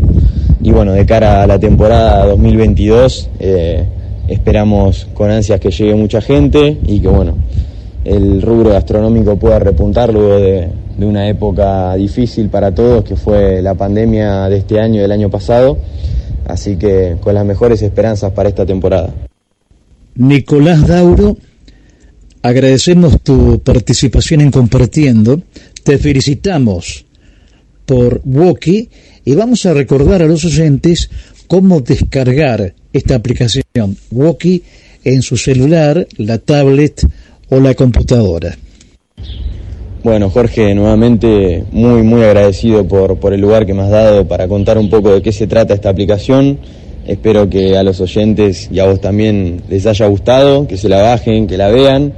Eh, la forma de descargársela es simplemente que acceder a, a la tienda de aplicaciones, poner Woki, W-O-K y latina y descargarla, nada más. Está disponible para todas aquellas personas que, que la quieran tener en su celular. Y por otro lado, los comercios interesados pueden mandarnos un mensaje por Instagram, que es eh, Oficial, en donde va a haber alguien esperándolos para, para recibirlos obviamente con mucha, con mucha gratitud y bueno, tratando de mostrarles un poco la aplicación que seguramente les van a sacar mucho provecho. Esta es la señal de GDS Radio, que transmite por Internet desde Mar del Plata, provincia de Buenos Aires, República Argentina. Y esto es Compartiendo. Sí, Compartiendo. Un programa con estilo. Compartiendo y GDS Radio. Una feliz coincidencia. Toda la música, toda la información, las 24 horas a través de RSO 917. Un cantante pop y compositor. Escribió numerosas canciones que serían éxitos para él mismo, así como para otros artistas. Su registro es considerado de tenor y demostró tener habilidades para el piano y un sorprendente oído musical. En esta oportunidad canta un tema del compositor brasileño Sergio Murillo. Nil Sedaka, será todo para mí.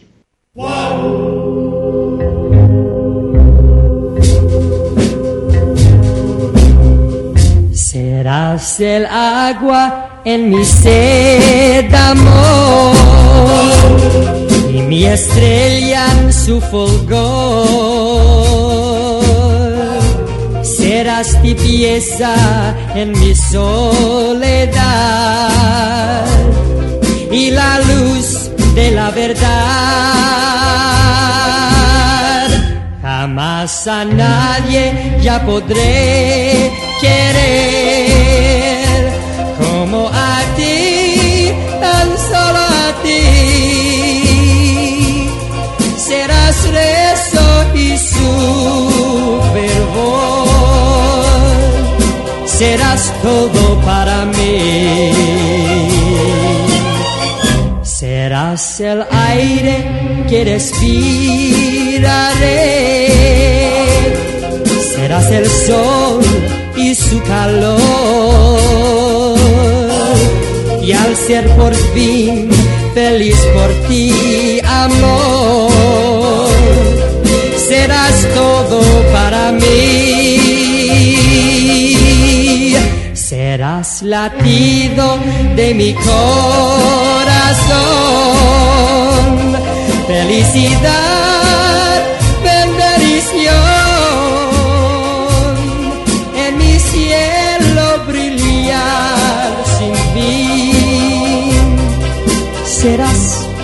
todo para mí. Serás latido de mi corazón, felicidad, bendición en mi cielo brillar sin fin. Serás todo para mí.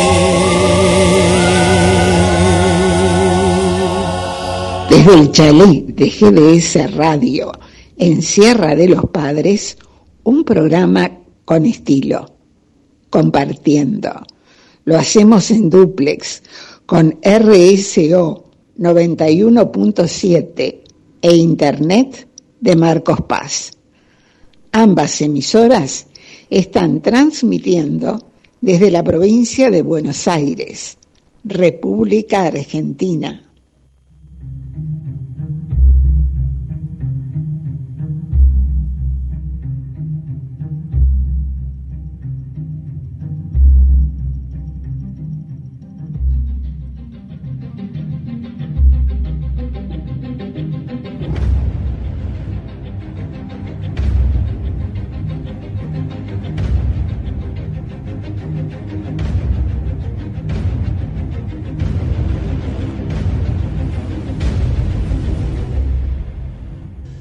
El próximo 18 de diciembre del 2021,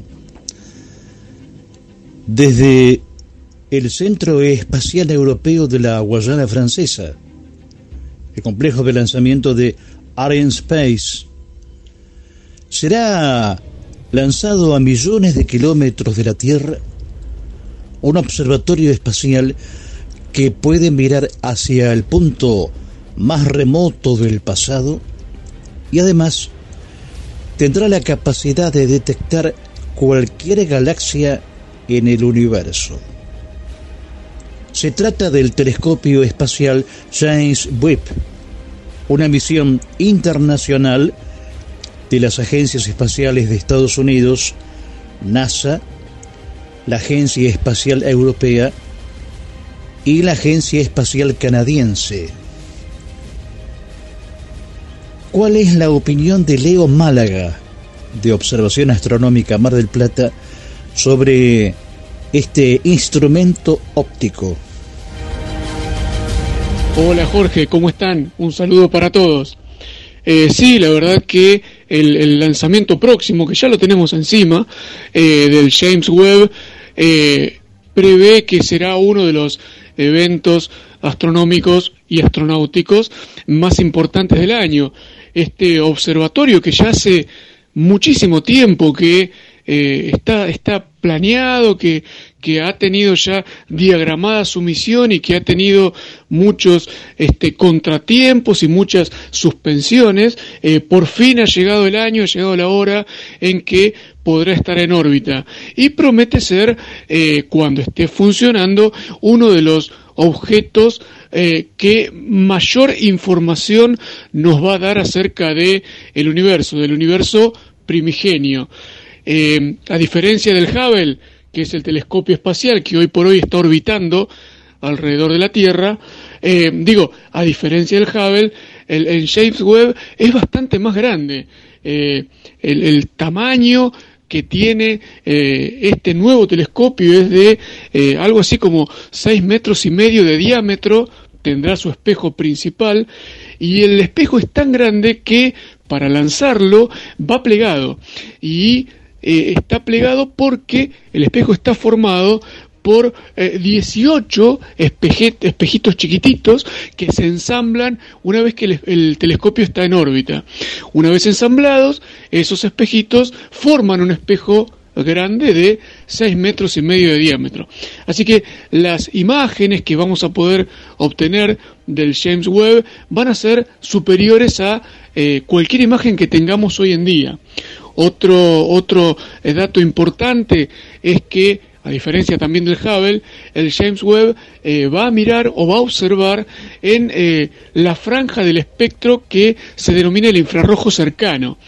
Es decir, que va a tener mucha más facilidad de ver digo, facilidad con respecto al Hubble, aquellos cuerpos primigenios del universo. Va a poder observar con mayor facilidad galaxias en formación, eh, aquellas galaxias primigenias del universo, eh, como así también nebulosas que estén más lejos incluso de lo que está hoy por hoy pudiendo observar el Hubble.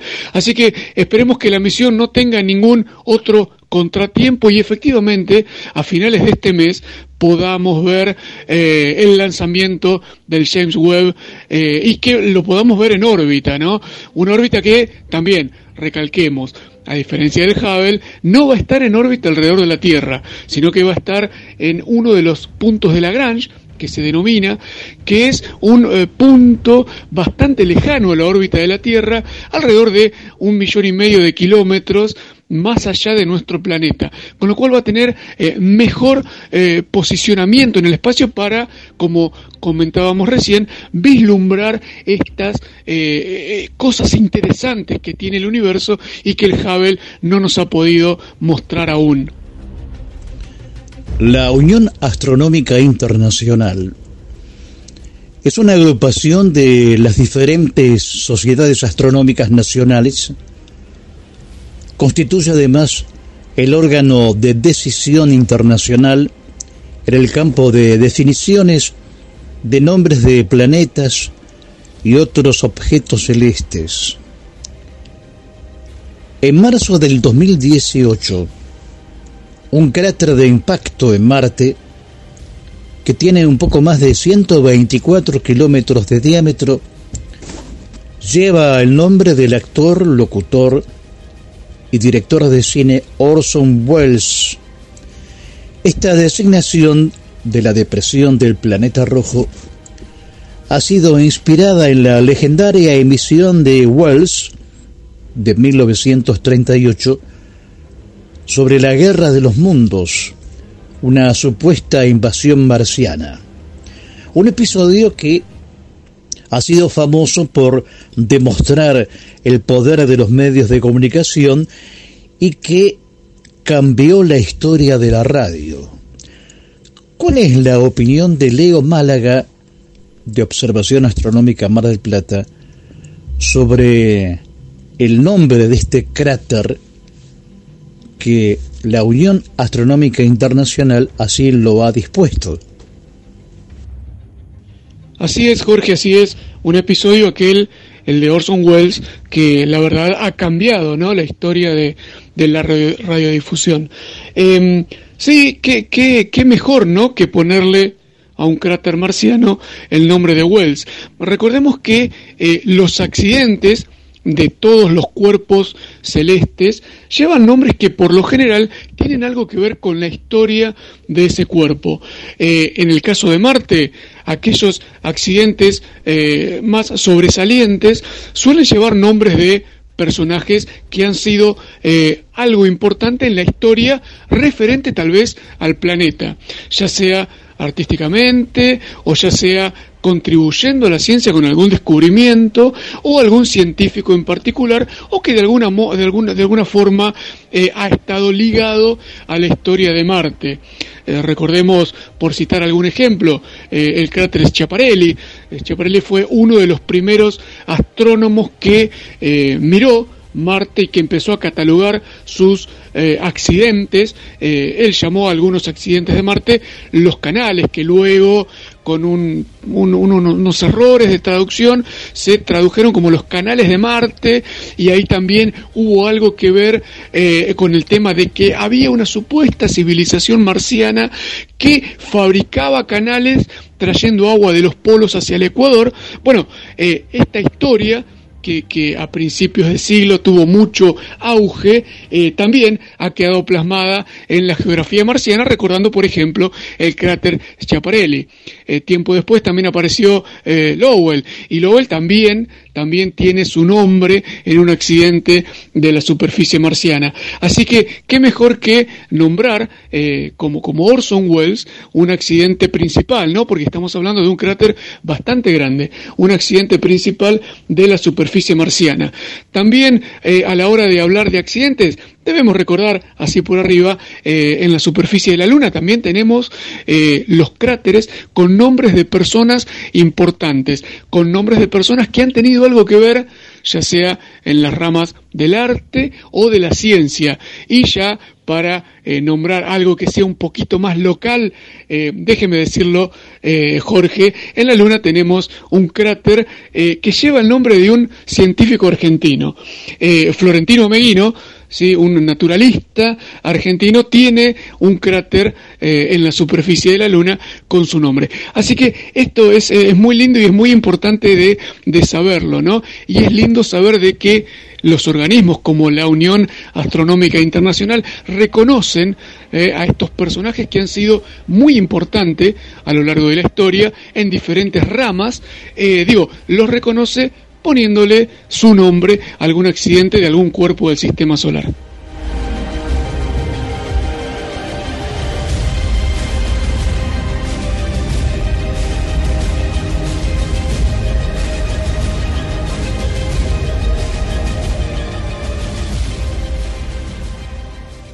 músico, cantante y compositor. Desde su Córdoba natal se mudó a Buenos Aires, donde ejerció como pianista y cantante de boleros, tango y jazz. En 1958 firmó contrato como solista de la CBS y a partir de entonces fue un consagrado del bolero y su voz constituyó un referente. A lo largo de su carrera ha recibido diferentes premios, como el Martín Fierro, el diploma de Sadaic y el premio Conex. De Virgilio y Homero Expósito, Roberto Llanés canta Vete de mí.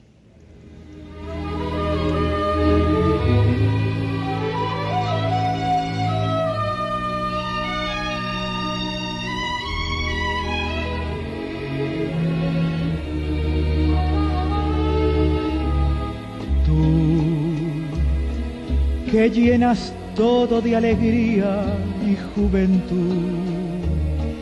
Y ves fantasmas en la luna de trasluz y oyes el canto perfumado del azul. Vete de mí, te detengas a mirar las ramas viejas del rosal que se marchitan sin dar flor. Mira el paisaje del amor que es la razón para soñar y amar. Yo que ya he luchado contra toda la maldad. Tengo las manos tan deshechas de apretar que ni te puedo sujetar. Vete de mí.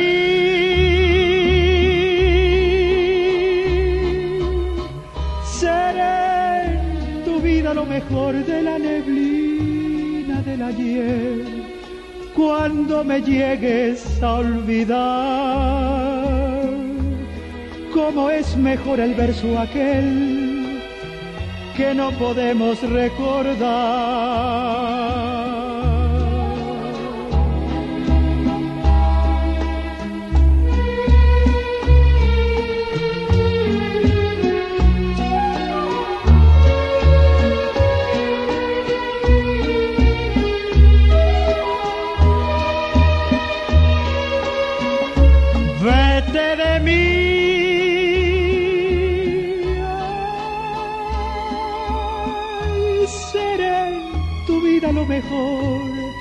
De la neblina del ayer. Cuando me llegues a olvidar, cómo es mejor el verso aquel que no podemos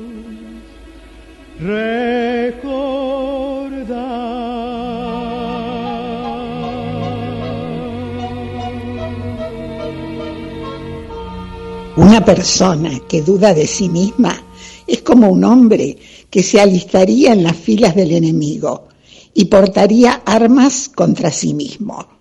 Así se expresaba el escritor y novelista francés Alejandro Dumas, autor del Conde de Montecristo, Los Tres Mosqueteros y El Tulipán Negro, entre otras novelas. Sus trabajos superan las 100.000 páginas.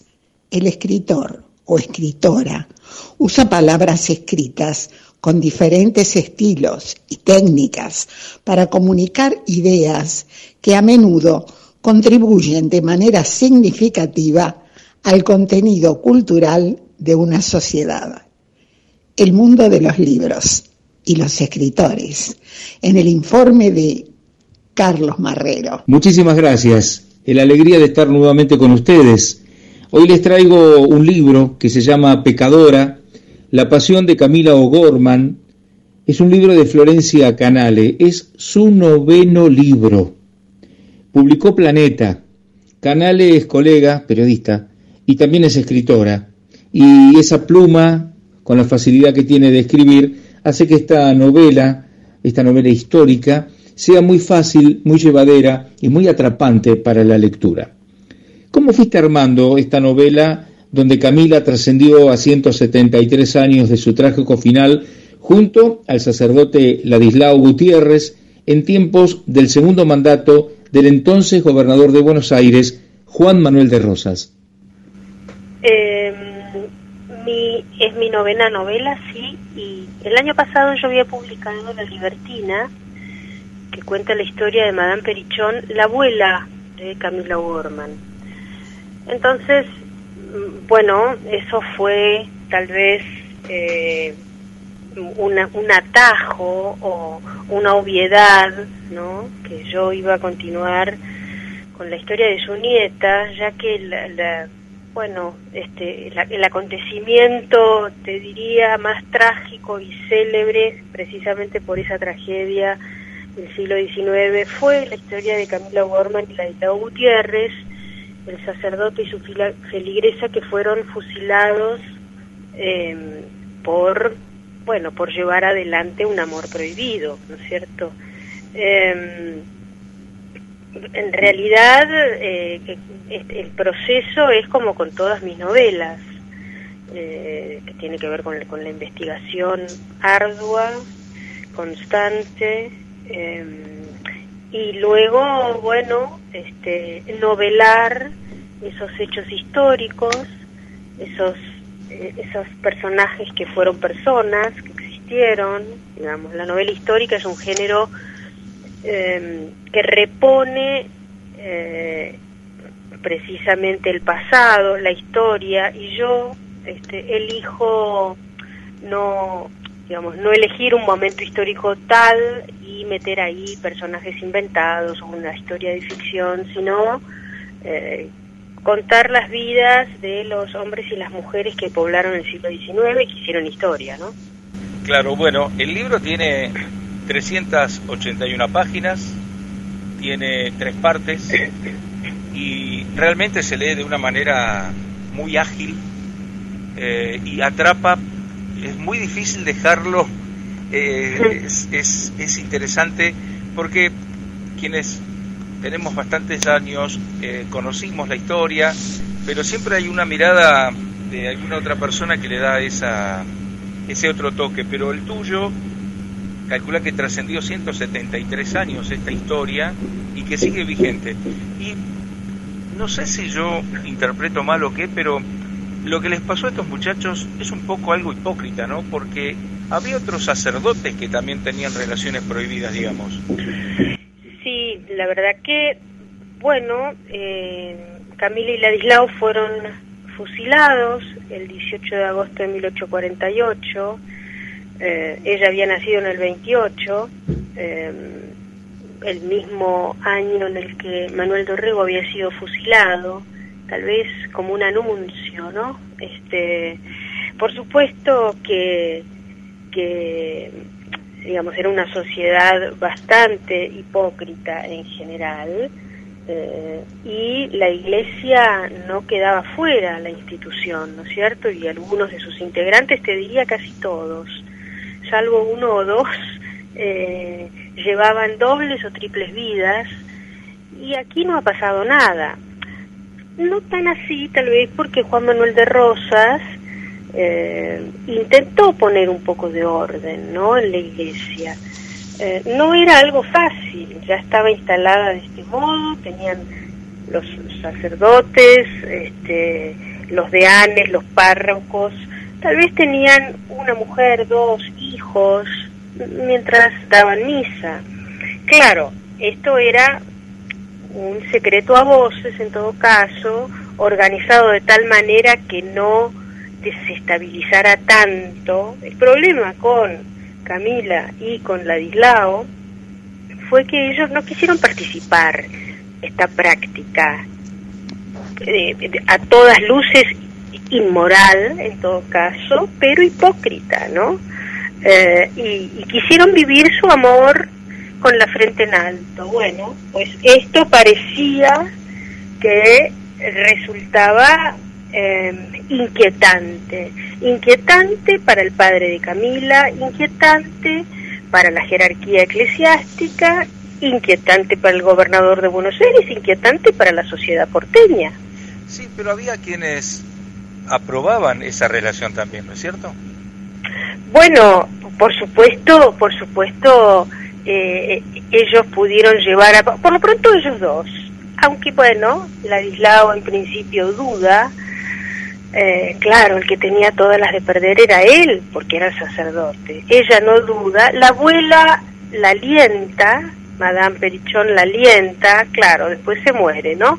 La alienta para que ella continuara, este, sin embargo, e- este vínculo fue un vínculo secreto, privado, eh, hasta entre, entre ambos, ¿no es cierto?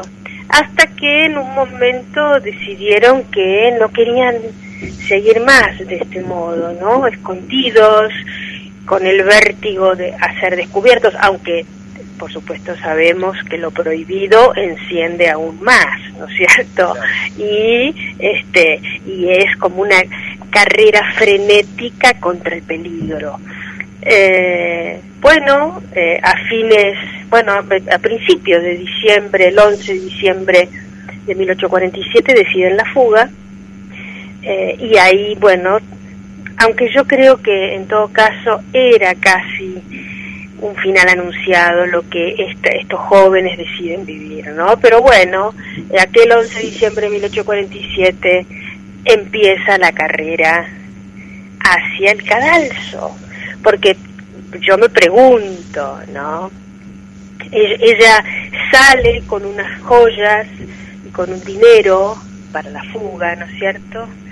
Yo me pregunto por qué no compraron un pasaje, unos pasajes a Río de Janeiro y de ahí al norte para seguir, ¿no? Y para realmente escapar, porque terminar en Goya, a algunas leguas de Buenos Aires, era de una ingenuidad impresionante suponer que Juan Manuel de Rosas y el aparato del Estado no los iba a encontrar. Este, porque por supuesto cuando los padres se dan cuenta, primero la madre, luego el padre se dan cuenta que Camila escapó o se fugó con un cura, que ellos de algún modo sienten que, ha- en principio sienten que ha sido seducida, después esto ya cae a pedazos, ¿no es cierto? No es que ha sido seducida o secuestrada o raptada, casi como una cautiva, ¿no? Este, pensemos en aquellos tiempos, eh, la cautiva de Esteban Echeverría, al revés, ¿no es cierto? Este, pero bueno, eh, ahí se, eh, se, pues no se lleva adelante este, la pesquisa, la búsqueda y por supuesto el hallazgo, ¿no? De los reos, de los criminales, así les decían, ¿no? Estamos hablando con Florencia Canale por este su último libro, Pecadora, la pasión de Camila O'Gorman. Y la pregunta, porque uno lo busca y lee tantas cosas, tuvo la película de Bember, de Ma- Claro, e- esa es la película, digamos, a partir de esa película es eh, pone eh, masivamente la figura de Camila Gorman en el tapete, ¿no? Este, a partir de esta película que, entre comillas, Camila se hace famosa, lamentablemente, ¿no? Ahora, la Por- historia hubiera sido distinta si la abuela no la hubiera inducido a esa, a esa vida. Y por otro lado, el, el- el haberlo fusilado o al, o al haber ah, este, tenido este trágico final y esta censura tan fuerte, ¿fue la intención de Rosas con qué mensaje? ¿Hay un mensaje ahí para la hija de Rosas? Yo te diría que eh, el mensaje es eh, a- a- aquí, acá vuelve el orden a esta, al territorio. No te olvides que estamos ya en el segundo gobierno de Rosas, esto sucede en el 48, este, la oposición luego usa este acontecimiento políticamente para denostar a Rosas, ¿no? La prensa operaba desde distintos puntos señalando a eh, que Buenos Aires era Sodoma y Gomorra comandada por este este gobernador, este tirano, ¿no es cierto? Eh, entonces, bueno, eh, eh, eh, era realmente eh, una situación eh, exigida por todos los por todos los flancos. Juan Manuel de Rosas escucha a los letrados importantes, más destacados de la sociedad, a ver qué debe hacer, ¿no? Digamos, antes de tomar la decisión, antes de firmar el edicto que fusilará a los sediciosos. Eh, él va escuchando, me parece que fue un tipo, Rosas, le digo tipo, pero no, mal, sino, no, me parece que fue un tipo que supo escuchar, ¿no es cierto?, lo que la sociedad pretendía, porque la sociedad también quería sangre, casi como en un circo romano, te diría. Este, lo- no Lo- los padres de familia este, asustados por si eh, sus niñas serían seducidas por los curas en las calles, abducidas, en fin. Eh, me parece que lo que Rosas, digamos, Rosas estaba presionadísimo también. Esto no le quita responsabilidad, quiero decir, ¿no? El hombre firmó y además ya en el exilio en Southampton, cuando se le preguntó en alguna correspondencia acerca de este hecho, él se hizo cargo absolutamente, ¿no? Diciendo yo firmé, eh, yo di la orden. Tal cual. Vos, vos men- mencionaste el periodismo, mencionaste lo que se escribía en ese momento, o sea, ya ahí de alguna manera eh, con la lectura vos pensás, eh, te hace pensar. Entonces, eran tiempos que para una mujer, en aquel entonces, una mujer que leyera, que pensara, Mm. era peligrosísima.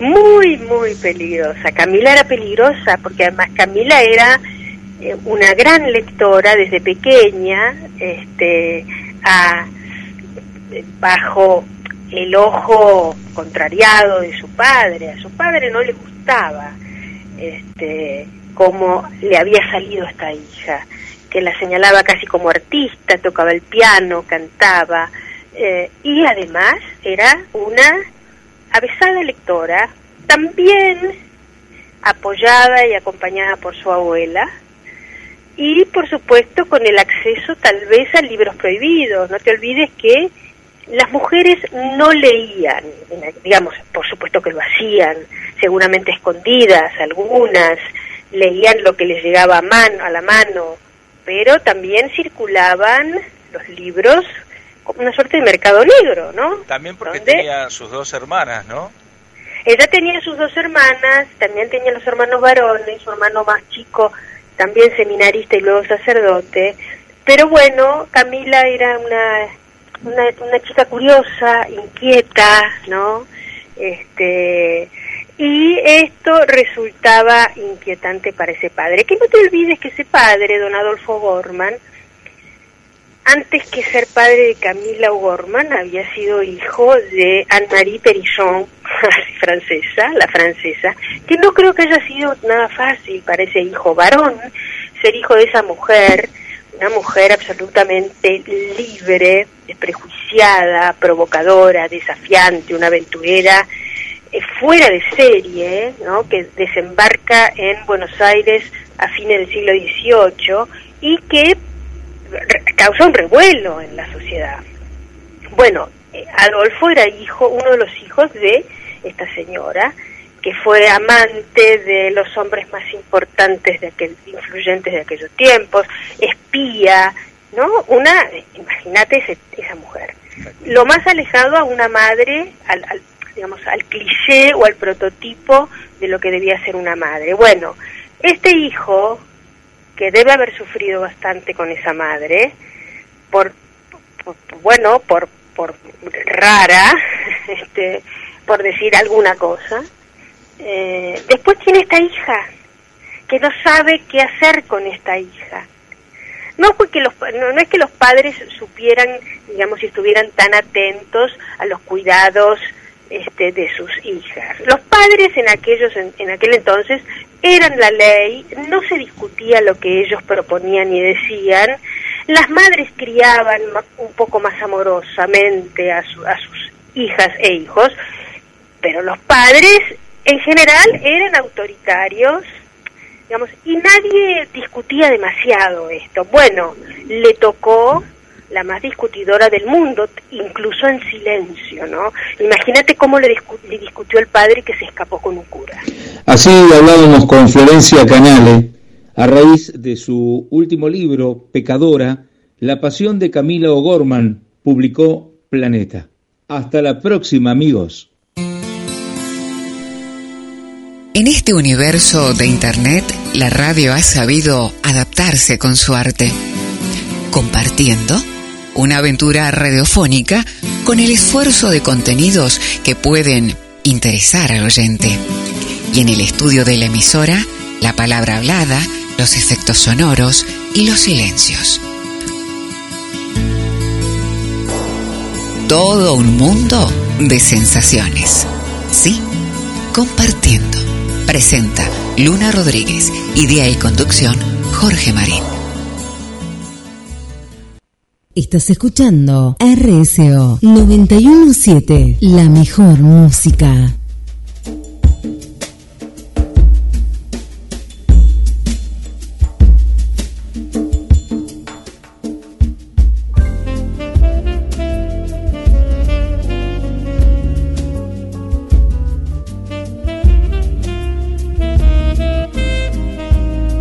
En plena era digital, vuelve el cassette. Y así como surge la resurrección del vinilo, también lo impensable. El cassette está de vuelta. Algunos sellos discográficos graban en cinta de cassette e inclusive han decidido montar su propia fábrica de cassette. Es apostar por un formato que está reviviendo. Sellos nacionales e internacionales con el auge de las cintas magnéticas. Más sobre los cassettes y esas misteriosas palabras lo explica el periodista Hugo Spinelli. Muchas gracias Susana Martínez Díaz, gente de GDS Radio de Mar del Plata, amigos de Marcos Paz, compañeros, colegas de esta columna de sonido e imagen. Yo les voy a contar, si, si les cuento dónde estoy, sí, les cuento dónde estoy, estoy en el camarín número uno de Norte Televisión, los estudios que dirige Jorge Cosimano, que ya algún día va a estar de vuelta con ustedes. Pero les decía que si esto hubiera ocurrido allá por los años 75, 80, 83, por allí, el comienzo de este micro hubiera sido así. 1, 2, 3, 4, 5. Gracias Susana Martínez Díaz. Otro micro más en el programa Compartiendo de Jorge Marín. Lo hubiera presentado así porque como estamos hablando del cassette, es bueno recordar que en la historia del cassette y las grabaciones en general en cinta, cuando las notas eran grabadas, no este caso que estamos en vivo, había una manera de avisarle al operador cuando empezaba la nota. Vale decir, después del 5 arrancaba la nota. Ejemplo, 1, 2, 3, 4, 5. Muchas gracias, Susana Martínez Díaz. Hoy vamos a hablar de esas extrañas palabras, por ejemplo, la polarización. Bueno, vamos a arrancar porque si no, se nos va a acabar el tiempo y no les voy a poder contar, porque tengo varias cosas que contar, pero vamos a seguir otro día con otros temas más. Hoy vamos a hablar de la polarización. Ocurre que antes de grabar la cinta se debe borrar o neutralizar el campo magnético pregrabado o con la cabeza de borrado. En general, el borrado es un proceso automático asociado a la propia grabación. Vale decir, los, los grabadores de cassette tienen una cabecita que es borradora y un sector de la cabeza u otra cabeza que es la grabadora. Durante el proceso de la grabación, la cinta pasa primero por la cabeza de borrado, donde corrientes ultrasónicas fuertes eliminan la grabación anterior. ¿Entendieron? El resultado de este proceso deja a la cinta solo con el llamado ruido de cinta de muy bajo valor. Es una especie de muy... Mientras más bajo es, menos se oye y mejor es. Esta cinta entonces quedará limpia y pasa ahora por la cabeza de grabación que imprimirá la señal de sonido que deseamos grabar. Cuando las partículas magnéticas de la cinta entran en contacto con la cabeza, se magnetizan en proporción a la señal de audio momentánea. La disposición del campo magnético de la cinta es invisible, no se puede ver. Para completar este proceso de grabación, la cabeza de grabado se alimenta también con una corriente ultrasónica y aquí aparece la polarización, que se llama también polarización o vías, cuya función principal es la de aminorar el ruido de fondo y la distorsión. La señal de polarización desempeña un papel muy importante en la grabación magnética de los sonidos se trata de una dosis de corriente alternada de altísima frecuencia que se inyecta en la emulsión magnetizable del tape, o sea, de la cinta. ¿Durante en qué momento? En el momento del registro precisamente. Tendrá como misión esencial eliminar, como dije antes, el comúnmente campo coercitivo que tiene la cinta, o sea, la posición que tienen los elementos magnéticos en la cinta. Su acción posibilita el auténtico acondicionamiento de las partículas magnéticas. Es esta premagnetización la que obliga a las señales de audio a operar en porciones lineales de la curva de trabajo. Esto es un término muy casi matemático, pero después se, se los voy a aclarar. Ubica la grabación en el lugar de máximo rendimiento de la cinta.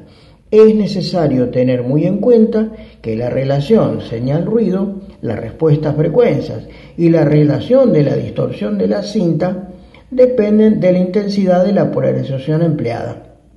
Si la polarización está mal empleada, las grabaciones no son buenas.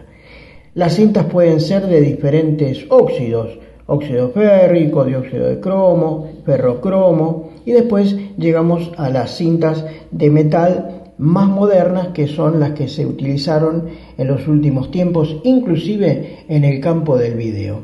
Hasta acá llegamos, pero les quiero recordar que la próxima vamos a seguir hablando de esas extrañas palabras y también les voy a contar algo muy interesante. La brújula que inventaron los chinos también nos sirve a nosotros para detectar campos magnéticos.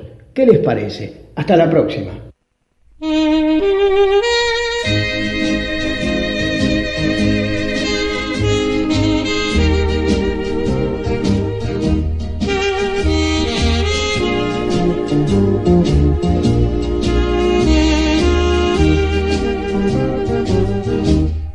comunicarnos mejor con Compartiendo, búscanos en las páginas de GDS Radio, en Mensajes a la Radio, en Facebook, GDS Radio Mar del Plata, en Instagram, arroba GDS Radio Mundial, en Twitter, arroba GDS-radio.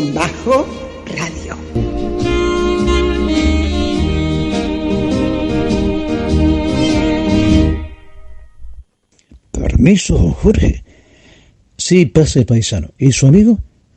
¿Cómo no vino? A ver, escúchame, ¿qué está haciendo allá afuera? Venga. No, pero, eh, ¿qué voy a estar? Pase. No, pero, hágame el favor, no, no, no perdamos tiempo, carejo. Está bien, paso. Este, no sé para qué, ¿no? ¿Cómo no sé para qué tiene que presentar a don Guillermo? Bueno, pero puede presentar ahí acá afuera. Este, me tiene un cable con un micro. Basta. Termínela. A ver, ¿dónde está ese hombre que conozco? Otra vez mirando por todos lados. Es que no sé dónde está. ¿Cómo que no sabe dónde está, canejo? Termínela, che. A ver, firme. ¿Cómo? Sí, firme y, y- y- y firme en su, en su sentimiento. Y póngase aquí, canejo. Pase, paisano, pase. Aparece aquí, ahí está Nancy. Sí, sí, ya, ya, ya, ya, ya, ya, ya, ya, ya, ya, ya, ya, ya, ya. Tranquilo. Este, sí, tranquilo, tranquilo, tranquilo. Este, ¿usted está nervioso? Empieza de una vez, canejo. Bueno, bien, a ver. Eh, me piden el verso amigo y la oración elevada. Está bueno. Pero tengo la inspiración atada. Necesito liberar mis profundos sentimientos y desatar la rosa de los vientos. ¿Eh? Canejo. No me apuren para decirlo, porque debo reconstruirlo. Hay un aroma a rosas, violetas y margaritas. No es una florería, ni tampoco es un jardín. La verdad que me lucí ante una operadora inquieta, bonita y que me inquieta. ¡Epa, canejo! Mi corazón late fuerte ante sus ojos de diosa y tiembla mi garganta.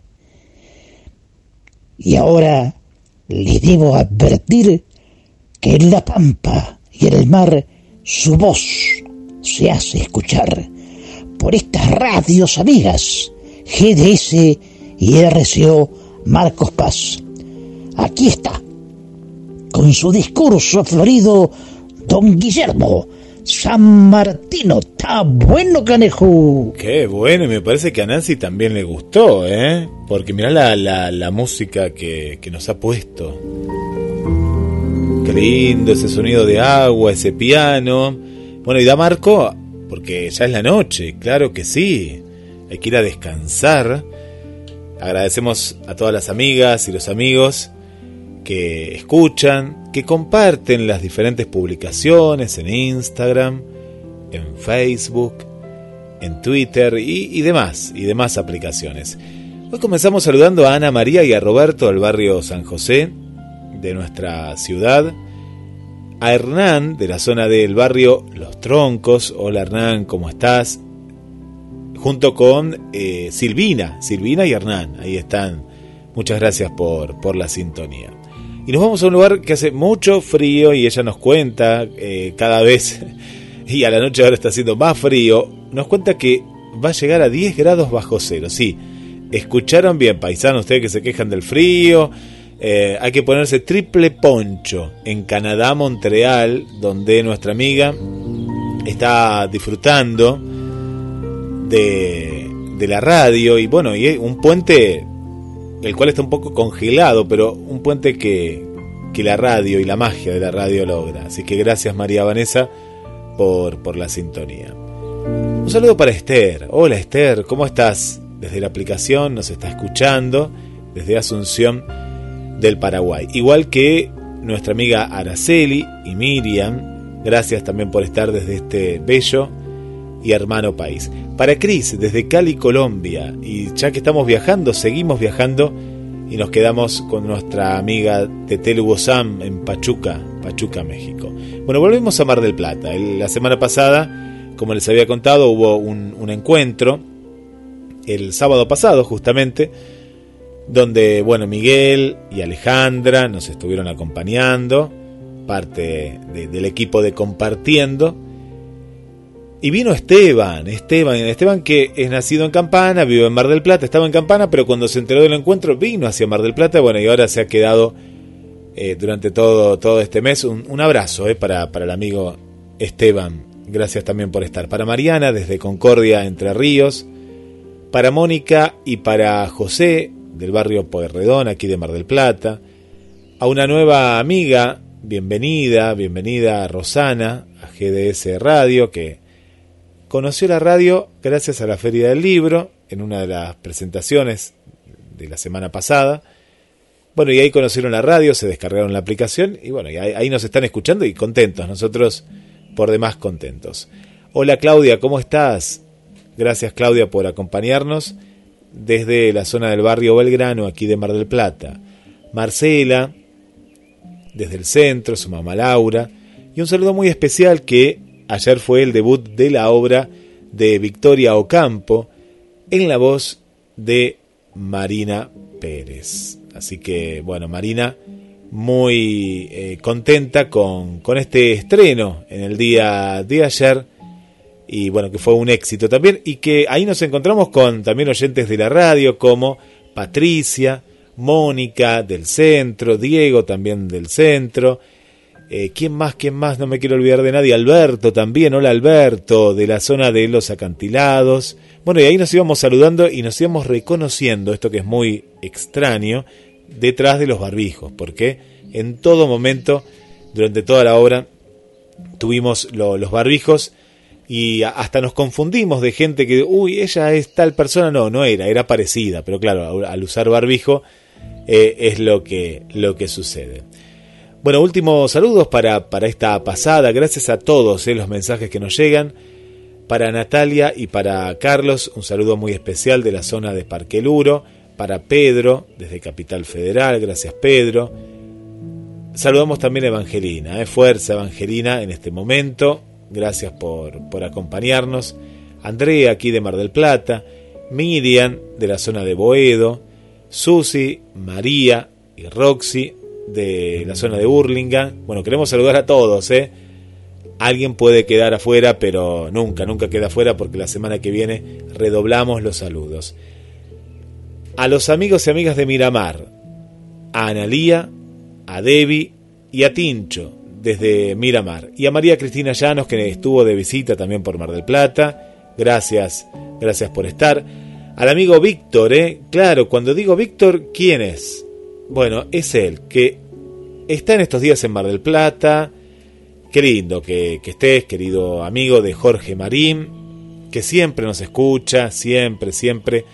Eh, él escucha el podcast, ¿eh? Qué bueno, qué bueno querido eh, Víctor, por, por acompañarnos, por ser parte de, de la radio. Estuvimos, estuvo cerquita eh, de la radio, eh. estuvo cerquita de la radio. Hablo de Víctor Taborda, claro que sí, eh. sí, sí, sos vos, Víctor. Así que vamos a finalizar esta ronda de saludos contigo.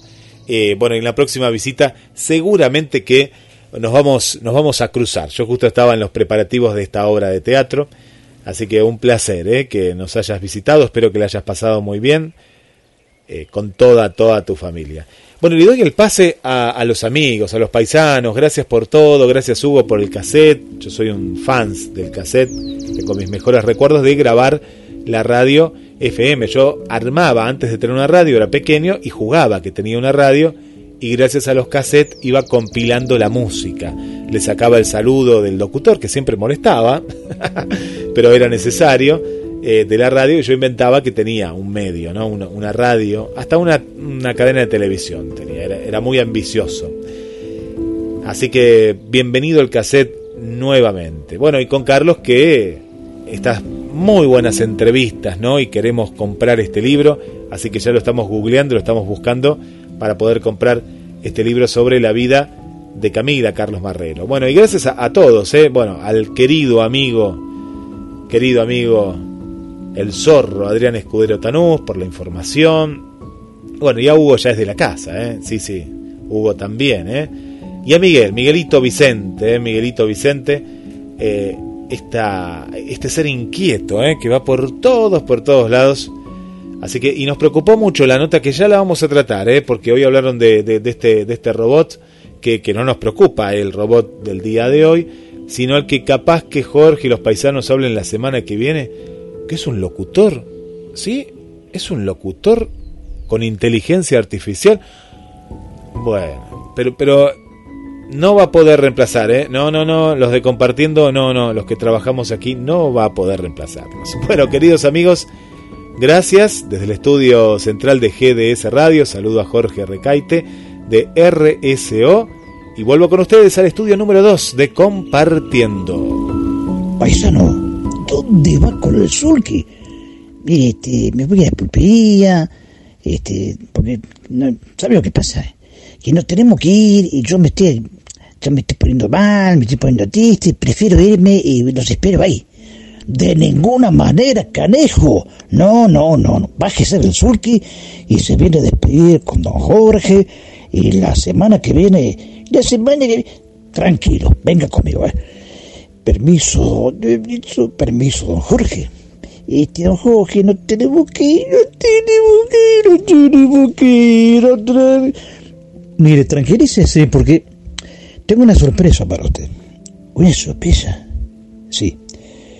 Hoy, don Julio le va a hacer salchichas ahumadas con chucrut. ¿Qué le parece?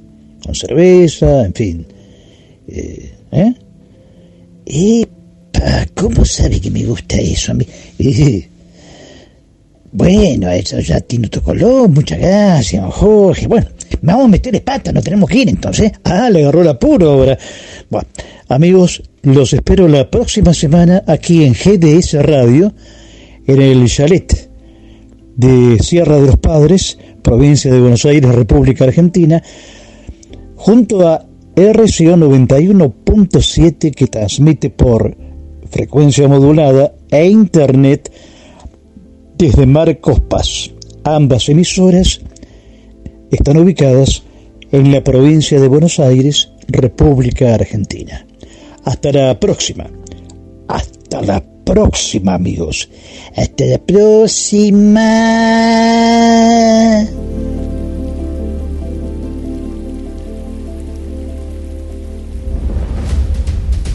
En la radio te vamos a sorprender con la llegada del verano 2022. ¿Estás preparado? Las canciones ideales puedes escucharlas aquí, si tú quieres. Comunícate. En Instagram, arroba GDS Radio Mundial. En YouTube, arroba GDS Radio Mundial. En Facebook, arroba gdsradio.com.ar. En Twitter, arroba gds-radio. Verano 2022.